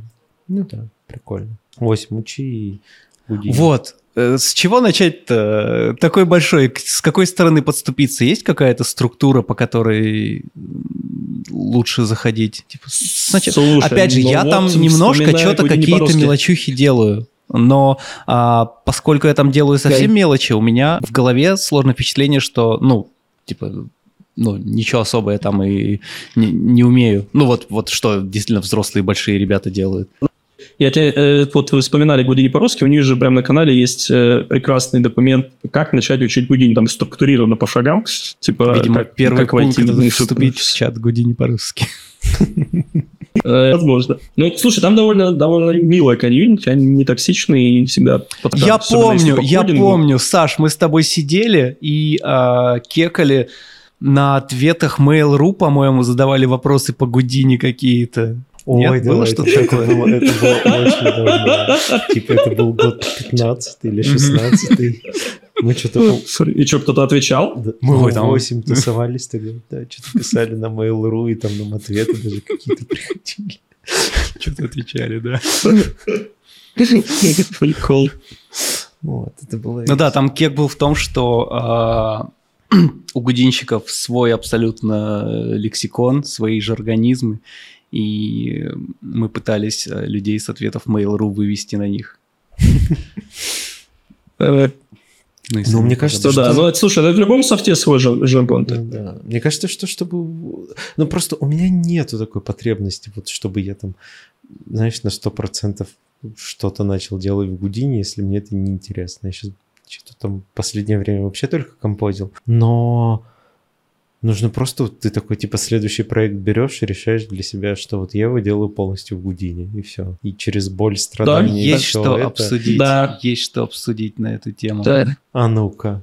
А, Последние проекты, ну вот последние годы, а, после переезда, давай напрямую, нет времени на эксперименты, есть а, время почему-то на проектах делать только то, что ты уже хорошо умеешь делать, нет времени чему-то... Так, Ну, а, куда-то- а никогда не появится время на эксперименты. Да. Я этом понимаю, случае. я понимаю. Его и так особо никогда не было, но э, вот всегда сдача вчера, и всегда надо вот... Ну, ну нет времени что-то выучить просто новое. И вот Ну, ты знаешь, как Unreal- это сделать? Unreal, Ну, ты же вон потыкал. Чуть-чуть совсем. Ну вот. Ну да. Так же с Гудини можно было бы начать. Ну, значит, следующий проект. На- Надо просто устроиться в немецкую фирму. У тебя сразу появится время писать документацию. Нет, Нужно- не нужно кринчевать. перестать быть фрилансером. Нужно перестать быть фрилансером, да, я понимаю. Слушай, Кстати, это факт. Я вот помню, что когда ты фрилансер, ты же э, типа работаешь всегда. Да. Ну, ты, ты, вот если хорошо, если ты в какой-нибудь коворкинг ходишь, тогда у тебя есть какая-то еще отсечка, типа, добраться до офиса уехать из офиса. А когда ты дома, типа, работаешь, ты вообще такой, типа, все, я, тебе, я буду работать до 6, там, до 8. Ты сидишь такой, так, блядь, 12 часов, ну вот сейчас я здесь доделаю, на рендер пульну и все вообще там. типа, ну, я не знаю, как это работает, но ты когда работаешь фрилансером, ты всегда вот Да, да, да, нет, у меня, работа, у меня вот через вот час call, износ. и у меня вот такой туду-лист на эти выходные. Сейчас суббота утро, а у меня до понедельника Эй-бей. вот такой вот списочек буду галочки ставить там, где выполнил. И, и так каждый день. Все равно денег больше. Фрилансер. Наверное. Ну, по крайней мере, у меня было ну, больше. Не, подожди, это нужно фрилансить как Даня. Вот если ты фрилансишь как Даня, когда у тебя сколько, Ну, там у него? Полторы в день? Ну, кстати, а, я, э, готовясь идти к бухгалтеру, я суммировал все свои приходы на все карты за прошлый год. И вроде бы вышло прилично. Я бы сказал, Прилично. много, но... Фишка в том, что я все это, естественно, разослал, все на зарплаты, все на... Не, но это, же- это же не чисто твои, твои приходы. Да-да-да, да, это при- пришло много, столько же и ушло. Ну да. Но у меня то же самое. Я сижу, когда этот налоговую декларацию заполняю, моя жена подходит там, говорит, сколько ты заработал? А где? А где это? Типа, я такой, «Где?» В Армении, наверное. В основном в Армении, в Казахстане, в Европе, где? В Сербии, в Германии, везде. Прости, номера купюр не, не описал. Там часть крипта еще. ух. Да-да-да. А, ты в итоге за, за крипту же ты тоже налоги платишь, да? Да, а, ами- а, в А Америке... как, они, а как они вообще это видят? Ну, типа, если у тебя кастодиальный кошелек. а, если у тебя всякие Binance и всякое прочее, то а, А, в ну, Америке да. ты... а, есть как бы Binance во всем мире, а есть а, американские биржи. И тебе, чтобы на территории Америки работать с криптой, нужно заверифицироваться именно в местных биржах. А, Они под- берут твой ССН, э, с налоговой все это делают. То есть здесь это все легально, официально, просто это все с налоговой сразу отслеживается. Но супер удобно. Я верифицировался недели две, какой-то там саппорт был медленный. Да, но теперь супер удобно, если кто-то принимает из артистов крипту, я это за секунду вывожу, прям вот с карты. Ну да, Купить, это, это быстро, вывести, это быстро купить, вывести, ноль проблем. Ну и Да. налоговой отчитываюсь. Идеально, это Ну, самое сейчас ну удобное, плюс- что есть. Плюс комиссия там вообще, ну, Минимум если комиссия, я помню, с Америки там- пере- Любой перевод USDT 3 доллара комиссия. То есть я перевожу 6 тысяч долларов, комиссия у меня 3 доллара. Ну и за ввод Ну там да. еще там баксов 5, не знаю, 3. Очень удобно. А я помню, я с Чейза переводил там, типа, 5 тысяч, тебе комиссия 100, 150 долларов. Такое, ну, то есть там кратно больше, Мгм. чем крипта. Да, да, Раз да. мы все заговорили про свифты, все, все, все сильно дороже. А, что вообще в Германии по зарплатам? Ну, не конкретно там про твою, может, а в целом э, сколько нормально получать нужно в год, чтобы жить, сколько типа ты должен получать, чтобы чувствовать себя супер luxury и, и не побираться на улице. Супер luxury, наверное, много. э, ну, объективно это везде дорого. Ну, ну да, Там поня- не, Германия не особо отличается в luxury-сегменте. Но если брать э, ну, с- такое, ну, как бы средний артист, да. ну, я думаю, что типа какие-нибудь 4 тысячи брута, это, ну, это средняя зарплата здесь. Это, ну, для артиста. Это после Ну, налогов. Бруто это... Не, не, это, это до налога. До налогов. Бруто. А после, ос- да, после остается где-нибудь там 2700, 2800. Как бы На эти деньги, как бы я ну, по своему опыту могу сказать, вот у меня ипотека на квартиру, у меня электротачка, у меня мотоцикл, типа живу как-то. Выживаю буквально. Да не, не особо так, чтобы выживая, но как бы понятное дело, что, э, грубо говоря, если ты там планируешь отпуск, то ты уже там не смотришь э, какие-нибудь там, не знаю. Хотя с другой стороны, вот постоянно на Средиземноморье ездим там на острова на эти. Как бы, наверное, 4-5 тысяч это нормально здесь зарплата. Это в до год, налогов. в год выходит 100, 60. 100, 100, 60 каких-то. 60. 100 тысяч это уже много считается. Да, 100 тысяч это здесь уже айтишники, там, программисты получают в год. Мгм. А, типа, кто в CG, они обычно там процентов не 35-40 меньше. Просто я недавно, Нет. не помню уже с кем мы обсуждали это, и... а, Короче, кто-то говорил, что в этом, в Берлинском или где, я не знаю, где он, а, в Райсе, э, ну, который Rise FX, а, Да. там типа можно получать по 7, вот типа 7 7500 э, работая просто в, может. в студии, особо не напрягаясь. Но это все-таки бруто. Тут понимаешь, э, в чем тут сложность ну, в Германии в целом, то, что все свою зарплату знают только в бруто, потому что сколько у тебя останется после всех выплат, это супер индивидуальная штука. Там прям гигантский чек-лист, там типа дети есть, детей нет, ты сингл или жена, ты куришь, не куришь, там вот, вот это вот все. Мгм. Ты сходишь ты в спортзал, какая у тебя страховая там э, медицинская, какая у тебя страховая пенсионная, если у тебя дополнительный пенсион и так далее. Там прям большой лист, и уже из вот этого всего чек-листа ты получаешь свою итоговую, типа, сумму, которая у тебя будет нетто. Причем эту сумму даже твой работодатель не знает, он не может тебе сказать. а, типа, он типа, то я есть, тебе буду платить там... отправляет деньги тебе, там происходит какая-то магия. Не, не, он, он отправляет да, он отправляет бухгалтеру, бухгалтер, э, как твой налоговый агент, у него есть вот этот вот список твоего коэффициента, да, Мгм. и он уже распределяет эти деньги. Сколько тебе на счет, сколько в пенсионку, сколько там в это. М, м. Вот. Интересно, интересно. Вот, Типа 7 это хорошо, это нормально зарплата. Я знаю и больше получают люди, но и, и как бы и знаю и меньше. Что на эти деньги здесь жить. Но надо помнить, что Берлин это как бы самый бедный город Германии. Ну да, он самый вот, дешевый вот. и самый и самый такой. Потому что, например, в каком-нибудь Гамбурге или Мюнхене там, наверное, процентов плюс 20 надо добавлять, но там и жизнь дороже. Например, аренда здесь типа ты можешь, наверное, найти какую-нибудь трешку за полторы, что-нибудь типа того.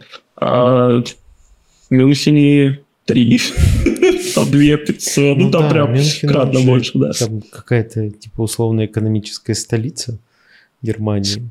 Баварская, да, Баварская. Вот. Не, считается, что финансовый центр это этот Франкфурт на Майне, А, но Франкфурт он не такой дорогой, но тоже дорогой. Он дороже, чем Берлин, но он не такой дорогой, как Мюнхен. вот, что Мюнхен дорогущий, да, это правда. Но у меня знакомый, ему очень повезло, насколько я понял. Он а, год, почти год назад они, они жили долго в Дрездене, по-моему, лет пять или что-то такое, или не в Дрездене. Короче, где-то в Германии, не, не в Берлине.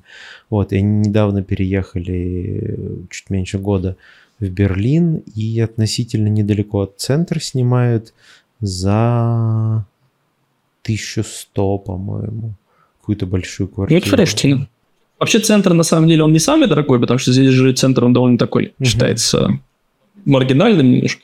Тут много туристов, много непонятного элемента. Самые дорогие районы, они как раз-таки на окраинах. Там типа Гриневальда, там что-нибудь такое, где в основном правительственные всякие дома там и так далее. Вот. Э, И мы там смотрели трешку большую, но за 2 М. Конечно, тоже довольно долго. Вот, но мы Я- здесь купили, я- нам повезло. Слезы мы наворачиваются. Я сейчас в туалет убегу, но свою боль выскажу. Э, Зарплата в с- 7 и здесь э, хорошая, но здесь хаты стоят, а, ну, типа, one bedroom две с половиной, две восемьсот. Ну, Блин. нет, как найдешь, понятно, можно... Ну, не, слушай, Сан-Франциско вообще какая-то хрень с, э, ну, типа, с, ну, с- вообще в Калифорнии. Не знаю, как там в Лос-Анджелесе. Я в Сан-Франциско, когда был в тринадцатом году, там, типа, малюсенькая двушка, три легко стоит. Вообще. Не, здесь, здесь таких цен нет. Здесь, ну, здесь другой порядок зарплат, другой порядок расходов. Но э, за три ты здесь пентхаус снимешь. То есть здесь будет пентхаус с бассейном на крыше. Там, Ой, всё, код 101, я вернусь скоро. Да, давай. Еще знаешь, чем классно, что это такой транспортный узел, прям ну, клевый по Европе. Потому что у тебя, получается, здесь все лоукостеры базируются, и тебе там, типа, слетать в какую-нибудь там, условно, Грецию на остров Да, это очень там клёво. 150, 150 долларов семьей, это, типа, изи вообще. Да. Я помню, я года полтора работал в Праге, и, ну, не то чтобы супер часто, но в целом э, грела та возможность, что ты такой можешь условно на выходные поехать в четыре европейских столицы, за три часа доехать на поезде, или если там очень лень, ты можешь на самолете за там, полчаса долететь э, за 10 евро условных. Ты можешь долететь Да. до Берлина, Вены, чего-то там еще. Что-то У меня находится. супруга приехали сюда, ну, уже ну, через какое-то время, говорит, мы так стали мало путешествовать. Я говорю, ты прикалываешься, что ли? Ну, просто у нас, как, когда мы в Москве жили, путешествие, это был целый сбор, да, ты пол- идешь получать визы, ты там собираешься, ты там оформляешься, ты какой-то там самолет берешь, ты, типа, ты куда-то летишь, и ты в этом месте там отдыхаешь. И так ты делаешь там два раза в год, например. Там, ну, на новогодние праздники, на отпуск, там, да? Здесь ты, типа, реально выходной день, Поехали в Чехию. Вот у нас здесь два часа на машине в гор- горы этот, Карловы Вары, Мгм. пожалуйста. Там на, на море, пожалуйста, тоже там два с половиной часа, там на Балтийское море приехал, там, либо в Польшу, либо ну, в немецкую часть, там на острова.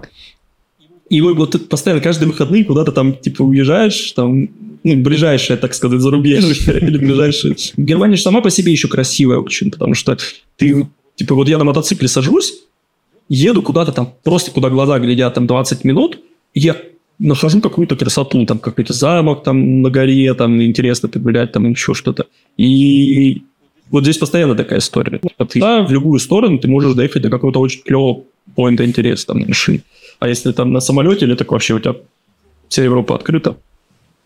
Ну да. Да, собственно, и до Штатов не, не очень дорого сейчас сделали же, у нас же лоукостер, это норвежский. И non Он в Штаты летает. 200, 200 долларов до Нью-Йорка.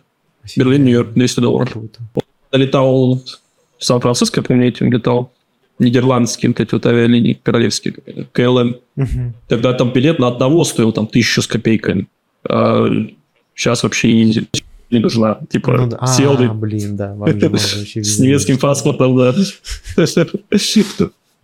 Это класс вообще. Ой, Может, в следующем году, если получится, то до Таньки теперь доехать. К ним визит вежливости. До нее. А он долго жил вообще в Германии? Я как-то упустил этот момент. Слушай, он уже приезжает сюда. Ну вот, я его не так давно знаю, я его знаю там три года, получается. И он прилетает на лето, стабильно в Европу, там на несколько месяцев, и из них там полмесяца, месяц он в Берлине сидит. Блин, классно. Потому что когда мы, ну, мы давно познакомились тоже через подкаст, и э, насколько я помню, тогда он тут только в, в Америке, в Нью-Йорке тусовался и все. Ну, это такое. Слушай, тоже ну, ты- помню особо. Я понял, просто у него друзей немного, Мгм. Ну, типа, почему нет? Нет, в целом, когда ты живешь в Америке, у тебя есть достаточный доход, э, поехать в отпуск в Европу – это классная тема. Ну, типа, там Америка, она довольно однообразная в, в плане... Вот я когда, помню, я ездил с э, этого, из Сан-Франциско наверх, ну, на Таффе-Лейк э, отдыхать. Мы проехали там очень много маленьких городков, и они все были, знаешь, как вот генератором сгенеренные такие кубики просто. Ну, то есть они все по-разному называются, но они прям очень похожи друг на друга. Да, Сан-Франциско, он прям по-другому выглядит, там, понятно, или там Чикаго, или там, он прям совсем другой город.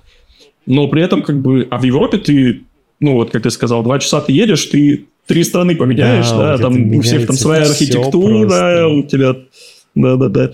И это как бы, почему нет, это классный отдых. И у Даки же дети тоже, Мгм. и для них это как бы такой мультикультурный опыт. Они смотрят, как другие люди живут, причем довольно ну, разнообразно, да, живут. Ну, то есть там сильно меняется, например, устройство общества в Германии, в какой-нибудь северной, и в какой-нибудь южной Франции. Это, прям сильно разные общества. А у тебя не было такого... э, Ну, мы это обсудили немножко в начале еще. Вот как раз этой разницы в социальной... э, в обществе в целом, привыкание к этому. Или из-за того, что ты удаленно Да. работал, большую часть времени ты, ты не сильно Слушай, тут был прикол. Я когда планировал ну, эмигрировать, я же не... Ну, у меня все хорошо было с деньгами, я подготовился, я приготовил там каких-то денег на переезд, я нашел там, говоря, работодателя, у меня все было в этом плане хорошо, но я спрашивал людей, кто уже этот опыт прошел. Ну, потому что переезд – это не туризм, это всегда какая-то довольно замороченная история. Мгм. И все мне как один говорили, что тебе понадобится примерно год, чтобы с этим свыкнуться, потому что там ну, будет что-то отличаться, это будет тебя, например, бесить, и тебе нужно будет как-то перестроиться под то, что... И вот все, кто вот кто через это прошли, говорили, что примерно один год. Но в основном я с ребятами из Америки говорил, потому Мгм. что у меня друзья в основном в Америке были. И я когда переехал в Берлин, типа уже как жить, да, и я такой, типа, через неделю себя ловлю на мысли, что мне ну, настолько хорошо, что я вообще не чувствую себя какого-то стеснения. То есть я уже нашел там квартиру, я там э, э, устроил там, грубо говоря, ребенка в садик, там, вот. ну, не через неделю, а полтора месяца это заняло, э, пока ты туда-сюда с ребенком, там совсем. Но э, факт в том, что это как-то настолько легко и естественно все шло, что примерно так же бы это было там, например, и в России «Смени я город». Ну да, переехал бы да, там. да. Вот этого вот вообще не было. То есть такого прям, что типа я не вливаюсь, или мне что-то там, типа, какое-то недопонимание, или ты не можешь, знаешь, объясниться, или еще что-то. Нет, в этом плане Берлин, он как раз такой супер миграционный город, когда ты чувствуешь себя как дома сразу.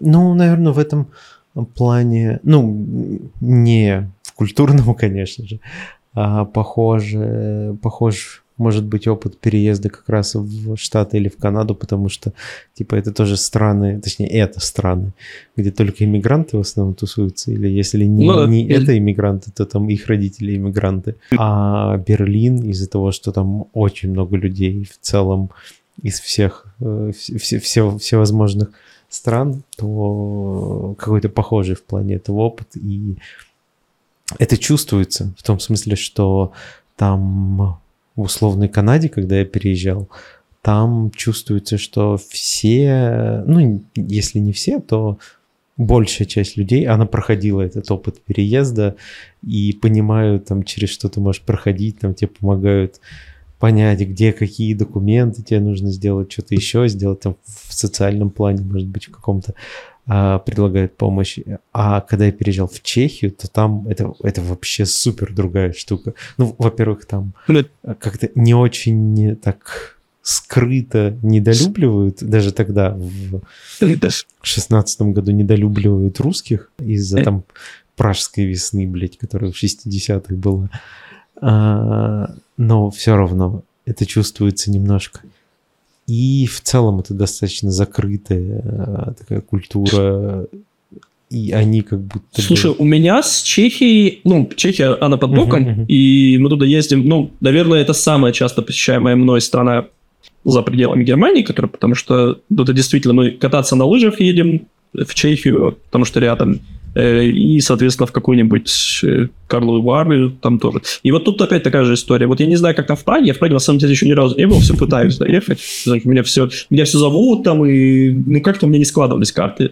Э, Так у тебя чайничек ну, есть вот, из например, если- Вар? Конечно. Все, я спокоен. Ну, сейчас я не буду его искать, но, но есть, есть, конечно. Ты что, я дочери купил, и дочь, кстати, один раз била, мы еще не купили. Нет, там вот это вот ходить по променаду, пить эту минеральную воду, это Все, у каждой бабулечки там есть Чайничек из Карловых Вар. Не, слушай, ну это привет, свой вайб по-своему, да? Ты там идешь, там этот ресторан «Слон», где там Петр Первый там ел десерты, ты такой, блин, ну это... Там еще так сохранилось, все прикольно. Ты, блин, Потом туда на крутяк. гору поднимаешься к этому, там, там же памятник Да. Петру Первому стоит на горе. Да, да, да, да, да, да. Наконец-то мы были в прошлом, в позапрошлом году как раз там вот на горе вот эти вот виллы, и мы сняли там виллу на новогодний, ну, Новый год встретить. И мы как раз, получается, сидели, у нас был балкон, мы с балкона сидели, смотрели салют, как там все отстреливали салют, и там прям очень клево. Там очень клевые виллы, очень хорошо украшенные, с убранством клево. Вот. И там не чувствуешь такого ничего, потому что это супер туристическая история. То есть там все, ну как там, во-первых, русские туристы там очень как распространены, да, там, наверное, половина вообще от всего потока. потока.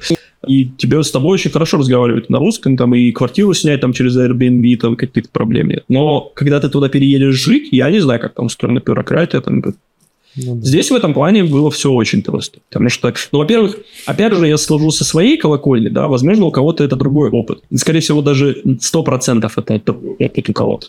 Потому что я приехал сюда, по сути, как немец. Что у меня не- жена немка, и мы пошли там в этот, э, как хаус, и подали ну, на паспорт документы. Как мне. Мы, мы не говорили по-немецки, ни она, ни я, но как бы к нам относились как вот мы пришли паспорт получать там это, это всё. Ну, то есть история. Возможно, когда ты приезжаешь там по какой-нибудь туристической миссии, у тебя нет работы, и ты хочешь получить какой-то там вид на жительство, чтобы остаться, это будет другое отношение. Ну, потому что это явно нелегальная иммиграция, да. Но когда ты... Когда у тебя есть какой-то работодатель, вообще здесь довольно сейчас такая ситуация с, э, с дефицитом кадров складывается, что нужны кадры вообще в любую сферу. И там от дворников до, этих, до электриков, до того, или айтишников. Мгм. Ну, айтишники, кстати, не знаю. Сейчас вот вроде как увольняют тоже. Такой хайп, хайповая вол- волна увольнений программистов. А вот именно в таких рабочих профессиях требуется очень много специалистов. Там, какой-нибудь, если хороший там сварщик с разрядом высоким, то здесь можно рассчитывать на зарплату такую же, как вы, там, как и в Райс. Неплохо. Нет. Да, Блин. да. Здесь вообще на самом Так деле нет, вот у тебя, подожди, у тебя машины, мотоциклы, виллы, а, будь ты сварщиком, будет у тебя то же самое? Да, Ну ладно. да, абсолютно. Я, и у меня есть прям классный пример. У меня у жены э, есть, получается, сестра, которая живет в Баварии, у нее муж... э, Сварил себе он, виллу. который... Нет, он, ну, этот, э, как это по-русски, это с- кузовны- кузовными работами занимается в, авто, ну, в автосервисе. Мгм. Он работает у официального дилера э, в автосервисе, и он за, получается, 15 лет жизни построил дом здесь. Построил дом, у него две машины, у него тоже есть мотоцикл, у него а дом, и причем огромный, там на горе с видом на ну, прям очень классный. И это как бы все за зарплату, у него нет никаких там левых доходов. Да, это реально. Э, Здесь на самом деле вот эта вот вся дифференциация денежная, она ну, между богатыми и бедными, она прям такая, знаешь, еле, е- как есть такой супер большой средний класс, есть супер богатые люди, прям миллиардеры, да, у них там понятно все хорошо. А вот в остальном всем обществе разница в зарплатах, но она прям не сильно видна так-то.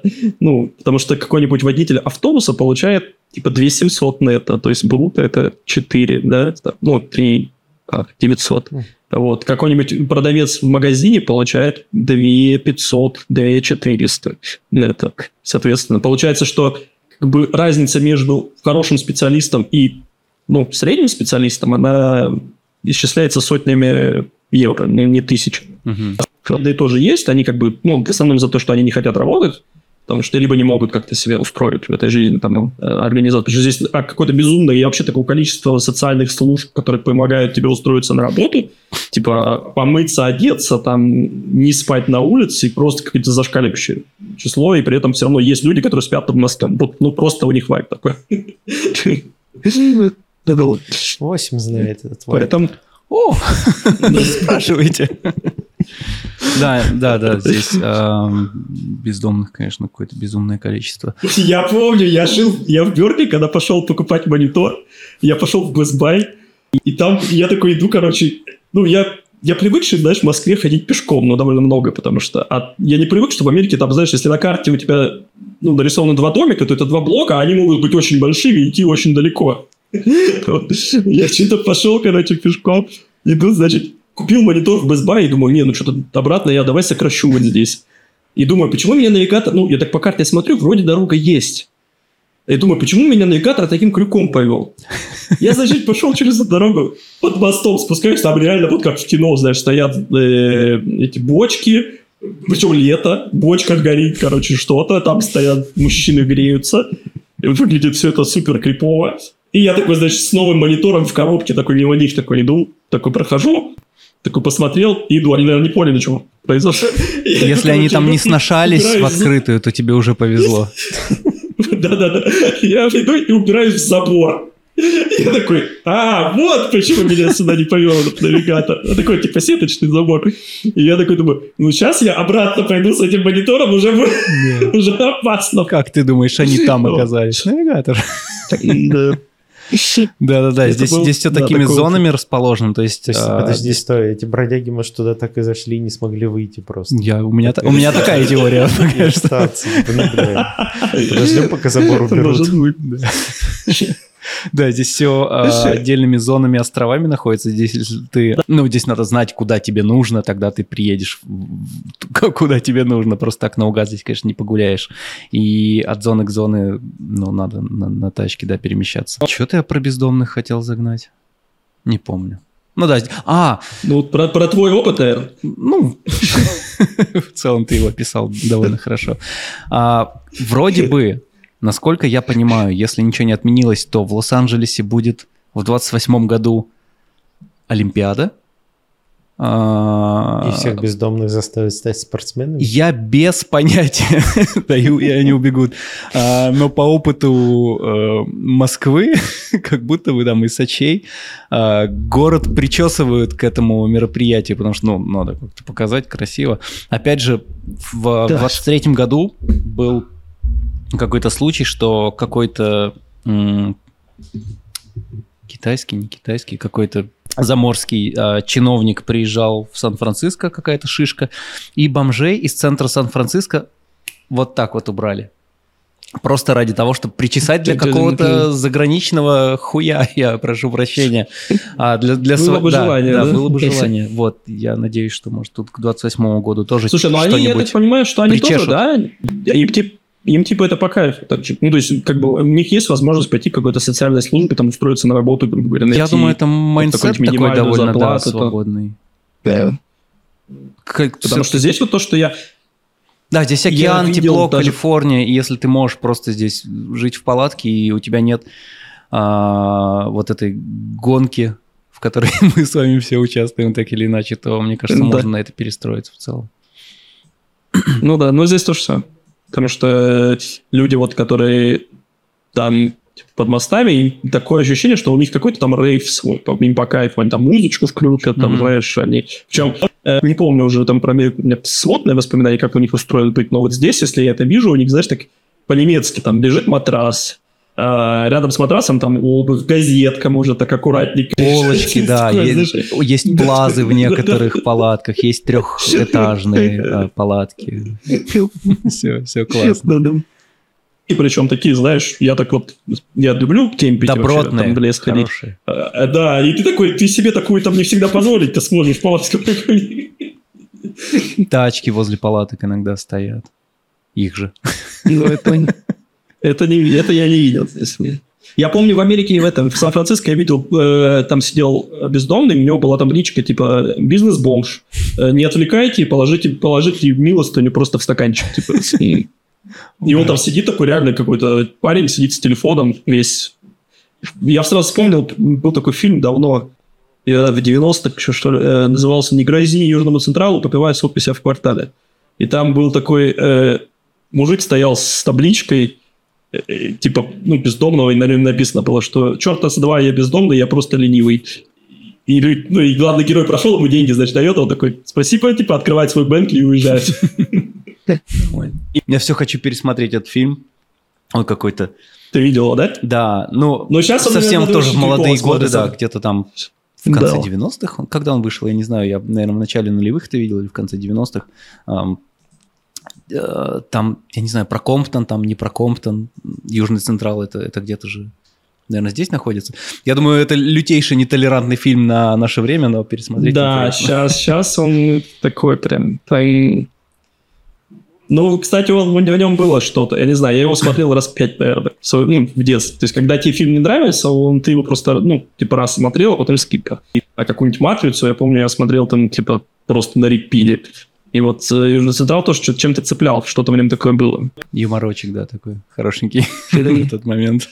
Так вот. Ну, я думаю, что я, кстати, заеду к вам ко всем, когда поеду. В, э, Я рассказывал, ты пока ходил в туалет, я рассказывал про э, то, что сейчас у нас делали здесь лоукосты, Мгм. и Берлин, Нью-Йорк за 200 евро можно слетать. О, как классно. Что довольно, да, что довольно и это, выгодно. И я думаю, там навестить, э, ну, во-первых, Даньку навестить, ему там ответ, ответный такой визит э, сделать, и взять машину и проехаться просто, может быть, от или с Костно, и из Костом, тут отпуск такой сделать. Да, он собирался в конце посмотреть. февраля приехать, и мы должны были по паркам проехаться, но что-то он Еще, передумал. еще февраль не закончился, только начался. Но он уже написал, что передумал.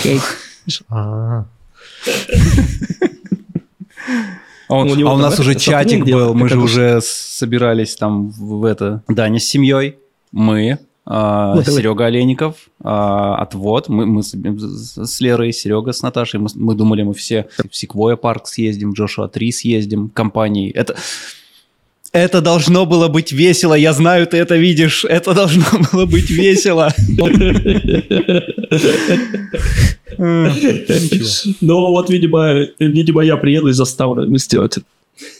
Было бы классно. ну, Соберу все. Даня в комментариях расскажи, вот- почему он не хочет с вами туда ехать. Ск- сказал билеты дорогие? Я говорю, давай скинемся. В смысле, блядь?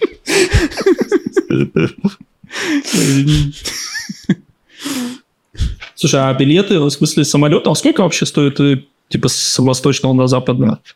Не просто Да не знаю. Ну, он с семьей, наверное, как-то поэтому. Ой, я, нет, я не буду говорить, что это топ-10 там богатых людей, кто у нас на подкасте. Но это топ-10 Не, ну богатых людей, которые были у нас на подкасте. Мы такие топы не составляем, конечно, но если бы он был. Не, мне, мне кажется, он просто может быть занят сейчас, или семейный, там, сейчас же школа в феврале. Ну, там каникулы как раз должны были быть. Не знаю, вот, так, Да, вот такая. Такие новости. Понятно. Не, у нас сейчас школа, сейчас... Да. А, нет, кстати, да, сейчас неделя точно. Вот сейчас вот как раз неделя будет каникул. Ну, Ничего, придется Я думаю, меньшим составом ехать в Джошуа 3. тоже что 3 это где? Это пустыня недалеко от Лос-Анджелеса. Просто пустыня, там красиво. Как В Секвой парке я был. Э, Это Мэриуд, который, да? Не знаю, не подскажу. Там, там прикольно, ну, типа, это Секвой красиво, но это такое, на часок. Самые ебейшие большие деревья, я опять что-то на мат перешел, которые я только видел в жизни. То есть реально размер дерева, а, размер ствола поражает воображение, если вы понимаете, о чем я. Как будто бы человек 15 надо за руки взяться в обхват, чтобы это дерево, э, что- чтобы Блин, сам ну Причем у него еще, Да. у него еще кора такая, знаешь, она как будто вот тоже, ну, масштабно этому увеличена. Да. Вот ты когда смотришь на секвойя, такое ощущение, что просто кто-то скейл перепутал, Да, да, и вот как бы просто типа 10 раз увеличено там, да, дерево. Но оно, оно что прям, да, правда поражает. э, Да. Такого То есть, не смотри, видел. если бы вы все вместе поехали, Мы да, могли обнять семьей, это то дерево. Вы могли об- обнять дерево, а так вы только как дураки постоите сбоку дерева, вот так все вместе. И не сможете обнять целиком дерево. Да, не разрушил мечту. Да. Он сейчас послушает и справится. Надеюсь, надеюсь. Блин, у нас вчера было землетрясение. Я Да, сижу за компом. Расскажи, как все прошло. Как Просто пипец. Это чудом, чудом. День... Ты побежал под стол, все как положено. Это да? третий день моего рождения. Первый настоящий. Второй после того, как меня тут в водопаде в тачке закрутило. Третий вчера, видимо. Что-то у тебя за один год как-то многовато. За один месяц. За, за- за одну неделю, я бы сказал. За одну неделю ты чуть не умер два раза. Да. Довольно странно, странное ощущение, потому что в моменте ты этого не ожидаешь, сидишь за компом, и вдруг, а, ну, все начинает шататься, причем сильно. Ну, то есть, э, там, собаку пошатывает, она идет, и кресло шат- э, шатает. То есть не так, что чуть-чуть, прям здание вибрирует настолько, чтобы ты испугался, что, ёб твою мать, как бы пол не Офигеть. провалился. Да. И а, стены скрип, ну, то есть вот скрип в стенах, и кореш живет этажом выше, он как раз ехал на лифте в этот момент, он ничего не почувствовал, а вот у него дома женщина по выходу его из лифта начала, а, ну, типа, а, что это сейчас было? И он до меня как раз дошел, я такой, ты это чувствовал? И он в лифте ехал, все пропустил. Вот, но у нас есть чатики всякие э, лос-анджелесские, и там все тоже, блин, вы это чувствовали, вы это чувствовали. Янка была вообще на другом конце города, тоже такая, она говорит, мы с подругой сидим, кофе пьем, а, стол шатается. Ну вот, не, не- так, чтобы чуть-чуть, опасно шатается. Это, это же в Лос-Анджелесе там, или, или, в Сан-Франциско, там раз в сто лет происходит такое землетрясение, которое чуть ли не весь город В сносит. 94-м было Э. довольно крупно, если, да, погуглить э, Лос-Анджелес, землетрясение 94, там довольно разрушительное оно было. Вчера, я, я не Ну, еще слышал, да, я- история, я- да. у меня нет никаких новостных пабликов, я почему-то местных новостей не читаю, и вроде бы все в целом, ничего не разрушено, но пошатало знатно, то есть меня так первый раз в жизни шатает. Испугался немножечко. Слушай, ну это да. Непонятно, ну типа инструкция, да, что делать. Да, а Ну, инструкция такая, большое есть. Инструкция не пытаться куда-то особо уходить, пытаться быть у каких-то крупных дверных проемов, ну, где-то, где, где какая-то хотя бы конструкция есть, чтобы около нее держаться. Поэтому ты вроде как и уходить не можешь, потому что техника безопасности говорит не надо. И а, оставаться на месте такой, ну, вот я здесь, ага. Встану покрепче, если Всё. что-то провалится, ну, вот подумаю, за что схватиться, не знаю. Да, ну, Но а это ты откуда узнал? Это тебе доме сказали, что или когда ты Год переехал? назад- Ну, просто год вот на- на самом деле... Год назад я почувствовал небольшие толчки, и я всем знакомым такие, такой, вы чувствуете здесь землетрясение, вы чувствуете здесь они? И все сказали, да нет, ничего, ты, ты сумасшедший, никаких землетрясений нет. Потом я зашел на какой-то сайт, потому что я реально сидел дома и чувствовал толчки, причем, ну, под нами, под землей там ничего не было. И оказывается, есть сайт, который э, отслеживает, ну, где публикуют все э, толчки, которые отследили, и э, каждый день по несколько толчков в этой эрии есть всегда. Ну, в целом в Лос-Анджелесе. Просто они маленькие, не всегда какие-то чуть более заметны, какие-то чуть менее заметны. И в прошлом году тоже был такой один довольно большой, который уже все почувствовали. Ну вот, но вчерашний был больше. Я не сумасшедший. Я не сумасшедший. Это были землетрясения. Я их чувствовал. На связи с природой. Я Сойка пересмешница. Блин, я посмотрел голодные игры последние. Какая херня отвратительная. Вот, но, а- Я ожидал, что будет хорошо. Станет лучше. Но или второй был какой-то прям не совсем... но как красиво, но красиво, Такой. эффекты красивые. А, там часть, по-моему, снималась как раз в Берлине, если я не ошибаюсь. Могу ошибаться, но по-моему. Три- не- У нее... Или в Германии просто. Третий ты имеешь? Третий ты имеешь? Самое последнее. Я третий не смотрел. Самое последнее это приквел. Нет, не, Э, не, не, я не А. смотрел.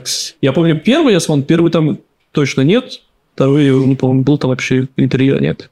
Не скажу точно, но мне второй не понравился уже, я прям понял, что они там теряют. Я, видимо, только первый, они значит, просто смотрел. дуют, дуют, дуют, дуют, дуют деньги.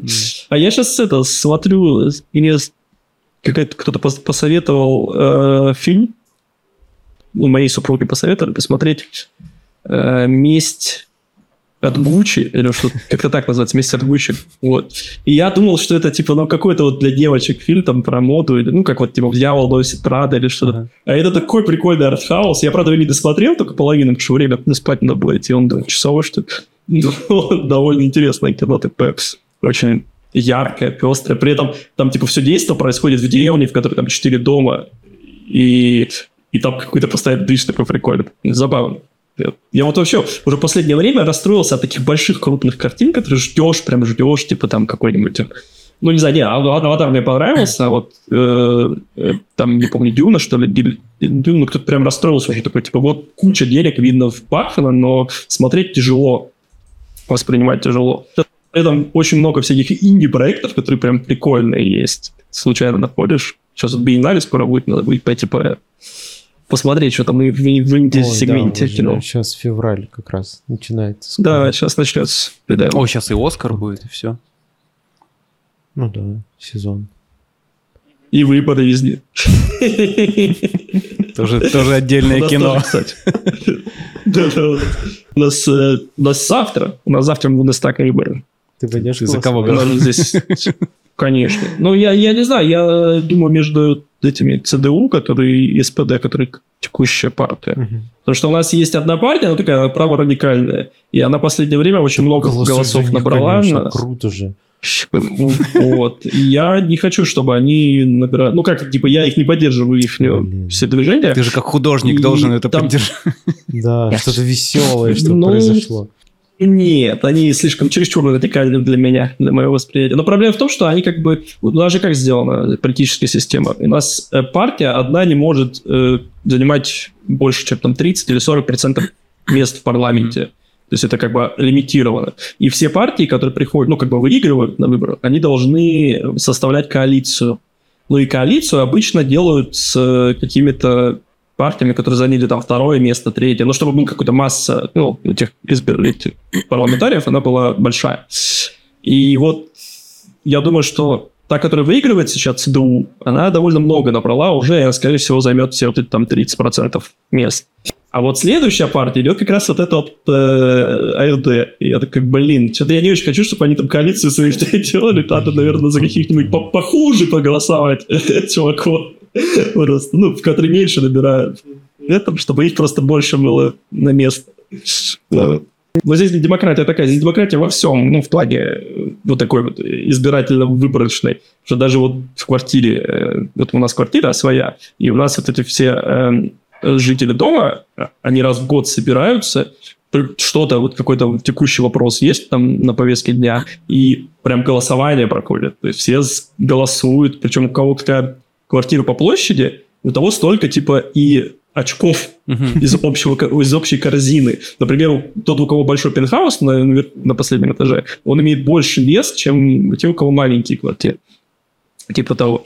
Вот. Ну, забавно. Как бы для меня это было что-то новенькое. Когда мы А приехали, те, то, что постоянно в каких-то э, выборах. Свой дворик. Какие-нибудь бонусы есть к голосованию?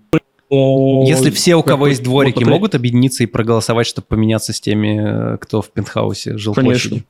Нет, нет, так, нет, так нельзя. Ну, например, можно решить вопрос, вот мы забор, э, хотели восстанавливать забор, и, ну, этот забор нужен, ну, понятное дело, что только тем, кто живет на первом этаже. Типа остальным он вообще-то звезды. Есть он, нет его. Вот. И, ну, надо было именно договариваться с людьми, чтобы они поддержали, потому что, как бы, эта же установка идет из общего бюджета, И надо было, чтобы, во-первых, согласовать, как это будет выглядеть. Я тут, кстати, вспомнил так скиллы свои архвиза. Нарисовал наш дом, нарисовал забор, как он будет выглядеть, как он зарастет кустами. Презентовал это соседям все. Был забавно такой опыт. Такое взаимоотношение. Запичил удачно. Да, забор есть. Видишь, мотоцикл теперь ставлю у себя на этом, на газоне, так сказать. Мы с Сашкой недавно в, в чатике в нашем админском а, с Розитой обсуждали. А она, э, Розита это с, девочка, которая ссылки делает под каждый выпуск внизу. То есть все, что мы упомянули, можно найти в ссылках. Вот, и она занимается архитектуркой, и мы поняли, что это в сто раз полезнее, Ну, чем... типа, она занимается архитектуркой и не частной какой-то, работает в МЭД, э, что-то там, что-то там, а, бюро называется, и они там делают вот самые безумные какие-то, типа как Заха Хадид делала, только вот еще МЭД есть. Вот. Ну, это круто. И там Ну, это у них да. условно сейчас сколько-то там десятков зданий. Ссылка внизу, кстати. Строится, А? да, ссылка внизу, но Инстаграм просто охуенный, там типа полмиллиона подписчиков, и это такая самая отбита красивая архитектура современно, очень дико круто. И мы пытались Розите доказать, что а она сейчас учится на VFX, в, в онлайн VFX, она учится там Гудини учит. И мы пытались доказать, что не надо идти в компьютерную графику, оставайся в архитектурке. Дома хотя бы полезны лю- людям, они смогут в них жить, если что. Как все меняется. Вспомни опять же нас лет пять назад, семь назад. Мы крутые, мы делаем кино. Что там, архитектурщики? Подвиньтесь. Кому вы нафиг нужны? Сейчас Да. такие, «Блин, зачем мы это все делаем? Кто-то хотя бы дома строит. Ну да, хоть какая-то польза Да. есть. Какая от нас-то польза вообще? Слушай, ну архитектурная визуализация же тоже существует до сих пор. Она, правда, сейчас вся переехала на Unreal, как я понимаю, там, ну, либо, да. Хотя нет, принципе, остается там в 3D Max довольно большой комьюнити, который вот именно занимается тем, что ну, типа делает превизы, там, и визы для всяких, не знаю, там, вот у меня есть из недавнего, я знаю тут одного парня, который строит дома как раз. И ему нужно было делать визуализации, чтобы он ходил в город и показывал, ну, типа, управление города. Ему вообще пофигу продавать, ну, типа, продать очень легко в Берлине недвижимость, она улетает быстро. Ему не нужно это клиента презентовать, но ему нужно презентовать в э, управление городом, что это не будет портить вид города, Мгм. и, типа, вот надо было делать визуализации прям в месте. А вот, например, кто-то делает искусство как архитектуру, это прям круто. Ну, то есть это прям крутой кейс. А когда это постоянно там какие-нибудь э, эти пикерские вот эти квадраты рендеришь в разных цветах, ну, это такое себе, как по мне, довольно скучная история. Ну, скучно, но все равно полезнее, чем... Намного, намного. Да, да. Для чего? жопе- Вот жопе сделать- тепло будет и сухо. Сделать кино, сделать... Давайте возьмем, мы не будем брать хорошее кино с большим количеством графики, давайте для смеха возьмем. Сделать говняное кино с большим количеством графики нужна рота людей с полуинженерным образованием, ну во- вот прям чуть ли не научных сотрудников в компьютерной графике. Для, для чего? Ну, два года. Ну, Два что- года нужно делать, нужно умнейших людей на два года, на full тайм посадить в комнату, а, чтобы умнейшие люди гов... разби- делали свои умные штуки. Чтобы что? Чтобы кто-то посмотрел два часа говнины потом на экране. Чтобы... Для чего? Ради чего мы это все делаем? Зачем все это? Чтобы потом эти умнейшие люди пошли на предпоказ и сделали вот так. Потому что они же не В домах потом люди жить они будут. как... Эти же люди могли какие-то симуляции научные делать. А, биология, медицина, что угодно. Ой, слушай, кстати, вот классный кейс. Я тут недавно познакомился с... э, Оказывается, у меня сосед э, через дорогу в соседнем доме живет. У него своя фирма, рекламное агентство. Они как раз делают для медицинских всяких визуализаций.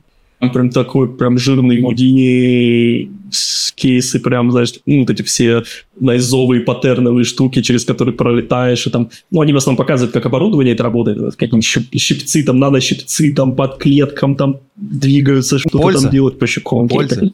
Польза, реально, охрененно. Айтишники Да. сервисы делают. Пожалуйста, мы на Uber ездим, Да. там еду заказываем, чтобы там чатики, в чатиках все переписываемся, айтишка хорошо. Мы делаем видосы, как какашка вылетает там из заднего. О, мы же не снимем это, давайте нарисуем, как какашка вылетает из очка и в лицо кому-то обмазывается. Смешно. Что, что, что Нет, я этого не делал, я утрирую. Я утрирую. Пока боженька отвел. Но тем не менее, Слушай, ну, тем не кстати, менее. да, я помню, я помню, мы делали... Иногда воплощаем больные фантазии, ну, типа странных людей. Да, да, так и чего? есть. Я помню, мы делали этот э, клип для одной там американской певицы, и там в клипе у женщин взрывалась грудь. Э, э, У многих. Знаешь, там был такой фильм, как этот Кингстон, да? Когда там в конце у всех голова взорвалась. Да, да, да. Вот, а здесь похожий очень эффект, но только типа у женщин груди взрываются. Причем с кровищей, там, с этим этим. И мы вот месяца два, наверное, просто рисовали грудь. То есть ты про- просто там сначала моделишь, потом вот эту всю там симуляции, все, все там де- делишь, там, это, так, все. Я там задолбался заниматься. Это настолько, как бы оно вроде как техническое, но при этом, блин, мерзкое. И вот эти все кишки, знаешь, рисовать, оно так как бы оно же должно художественно смотреться, понимаешь, красиво. Ну, это не красиво, реалистично. Ну, Должно быть ужасно. Это такая работа, да. Не, ну хорошо. Да, С да. другой стороны, вилла. С другой стороны, это разгрузка для людей. Тоже как бы есть польза, потому что люди же как бы смотрят э, телевизор не потому, что им, типа, это нужно, а скорее потому, что это хочется им делать. И, и люди пьют, там, не знаю, алкоголь, не потому, что же им нужно это делать, а потому, что им хочется. Тут примерно такая же связь, что это некий э, разгрузочный для мозга элемент. Посмотреть какое-нибудь дурацкое шоу тупое, какой-нибудь фильм, там, Но- э, минус два, плюс. вот, ну, класс, что- что такое. жизнь. Но она чересчур уродская, понимаешь, там не так. Кино хотя бы кто-то грейдинг сделает. И там, Там цвета хотя бы груди взрываются. Хочется чувствовать свою пользу. Хочется... Хотя зачем, да? К черту! Груди взрываем! Погнали. Это, кстати, момент, когда ты начинаешь думать, а не посадить ли помидоры. Очень близок. Вот я так и думаю. Почувствовать пользу, да. да, Я да. просто Почувствовать смотрел- свою пользу. Что ты что-то сделал, и что-то реальное, и ты это можешь потрогать. Там, например, даже съесть. Ты, В этом есть какая-то такая штука. Ну, если ты, возможно, Когда- да, ты, может, э, либо недооцениваешь, либо не видишь а, большого какого-то ценного вклада в том, в чем ты занимаешься на фултайме. Я не знаю. Я вижу, наверное, не знаю. Увидим. Помидоры хорошая идея в целом. Ну, у тебя есть балкончик, можешь э, начать с маленького этого, а, А горшочка там, если увлечешься, если увлечешься потом и начнешь смотреть всякие видосики на ютубе, как там агра- э, э, э, аграрные всякие хитрости, как собирать три урожая в год, там, у тебя солнечный штат. Ща, вот только закрою проекты. Хотя бы половину. Да, да. Дедлайн. С вами Да. безумно весело, но у меня полдвенадцатого ночи. Хорошо, у меня созвончик скоро. Да, ты что? А у меня Поэтому я предлагаю заканчивать. спасибо, парни, за хорошую компанию. Ой, так приятно поболтали. Спасибо тебе большое. Да. Забегай, если Я что, надеюсь, как, как еще- закроешь какой-нибудь Да. проект, о котором интересно рассказать, сразу пиши, звони, созвонимся, расскажешь. Запишем еще что-нибудь. Мы, Да, мы, кстати, мы, кстати, не паролили никакие проекты по SPC-шке, а можно было. Там для Мерседеса много прикольных делали. Ну, как-нибудь получили. мы можем просто собрать Да. всех немцев, которые у нас есть, и А. познакомить их друг пати. с другом. Deutsch Party! Блин, кстати, как вариант. И с пивом. А подожди, ну это с пивом нам тогда это... ре- Рейтинг 18 плюс надо плашку. Ой, нас никто не смотрит, все в порядке. Нас смотрят уставшие сиджишники, расслабься. Я на самом деле хочу сказать, что вас э, большинство и не смотрит. Ну, в плане слушает. А, Потому ну что да. я, например, вас вживую, вживую увидел вот сегодня первый раз. Потому что у меня Spotify, я еду на работу и типа втыкаю уши и включаю ваш подкаст. А как бы там, ну, на превьюшках я только вас видел, а вот так, чтобы типа болтать. Приятно познакомиться. Да. Да. А, ладно, спасибо большое, что зашел. Очень рад, что мы наконец собрались э, спустя 7 месяцев, 6, 5, сколько. Шесть. Собрались и записались, было дико круто. Мне все понравилось. Теперь я знаю, что... Сейчас, подожди, самое полезное знание за этот подкаст. Что к 40 я буду выращивать помидоры? Нет, не самое полезное. Может, раньше, может, раньше. Может.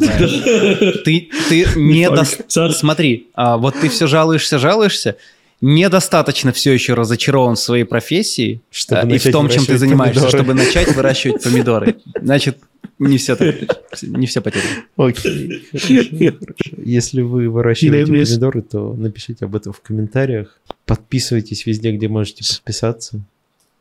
И не подписывайтесь, где не можете. Всем пока, всех люблю, целую. Пока-пока. Всех обнимаем. Пока.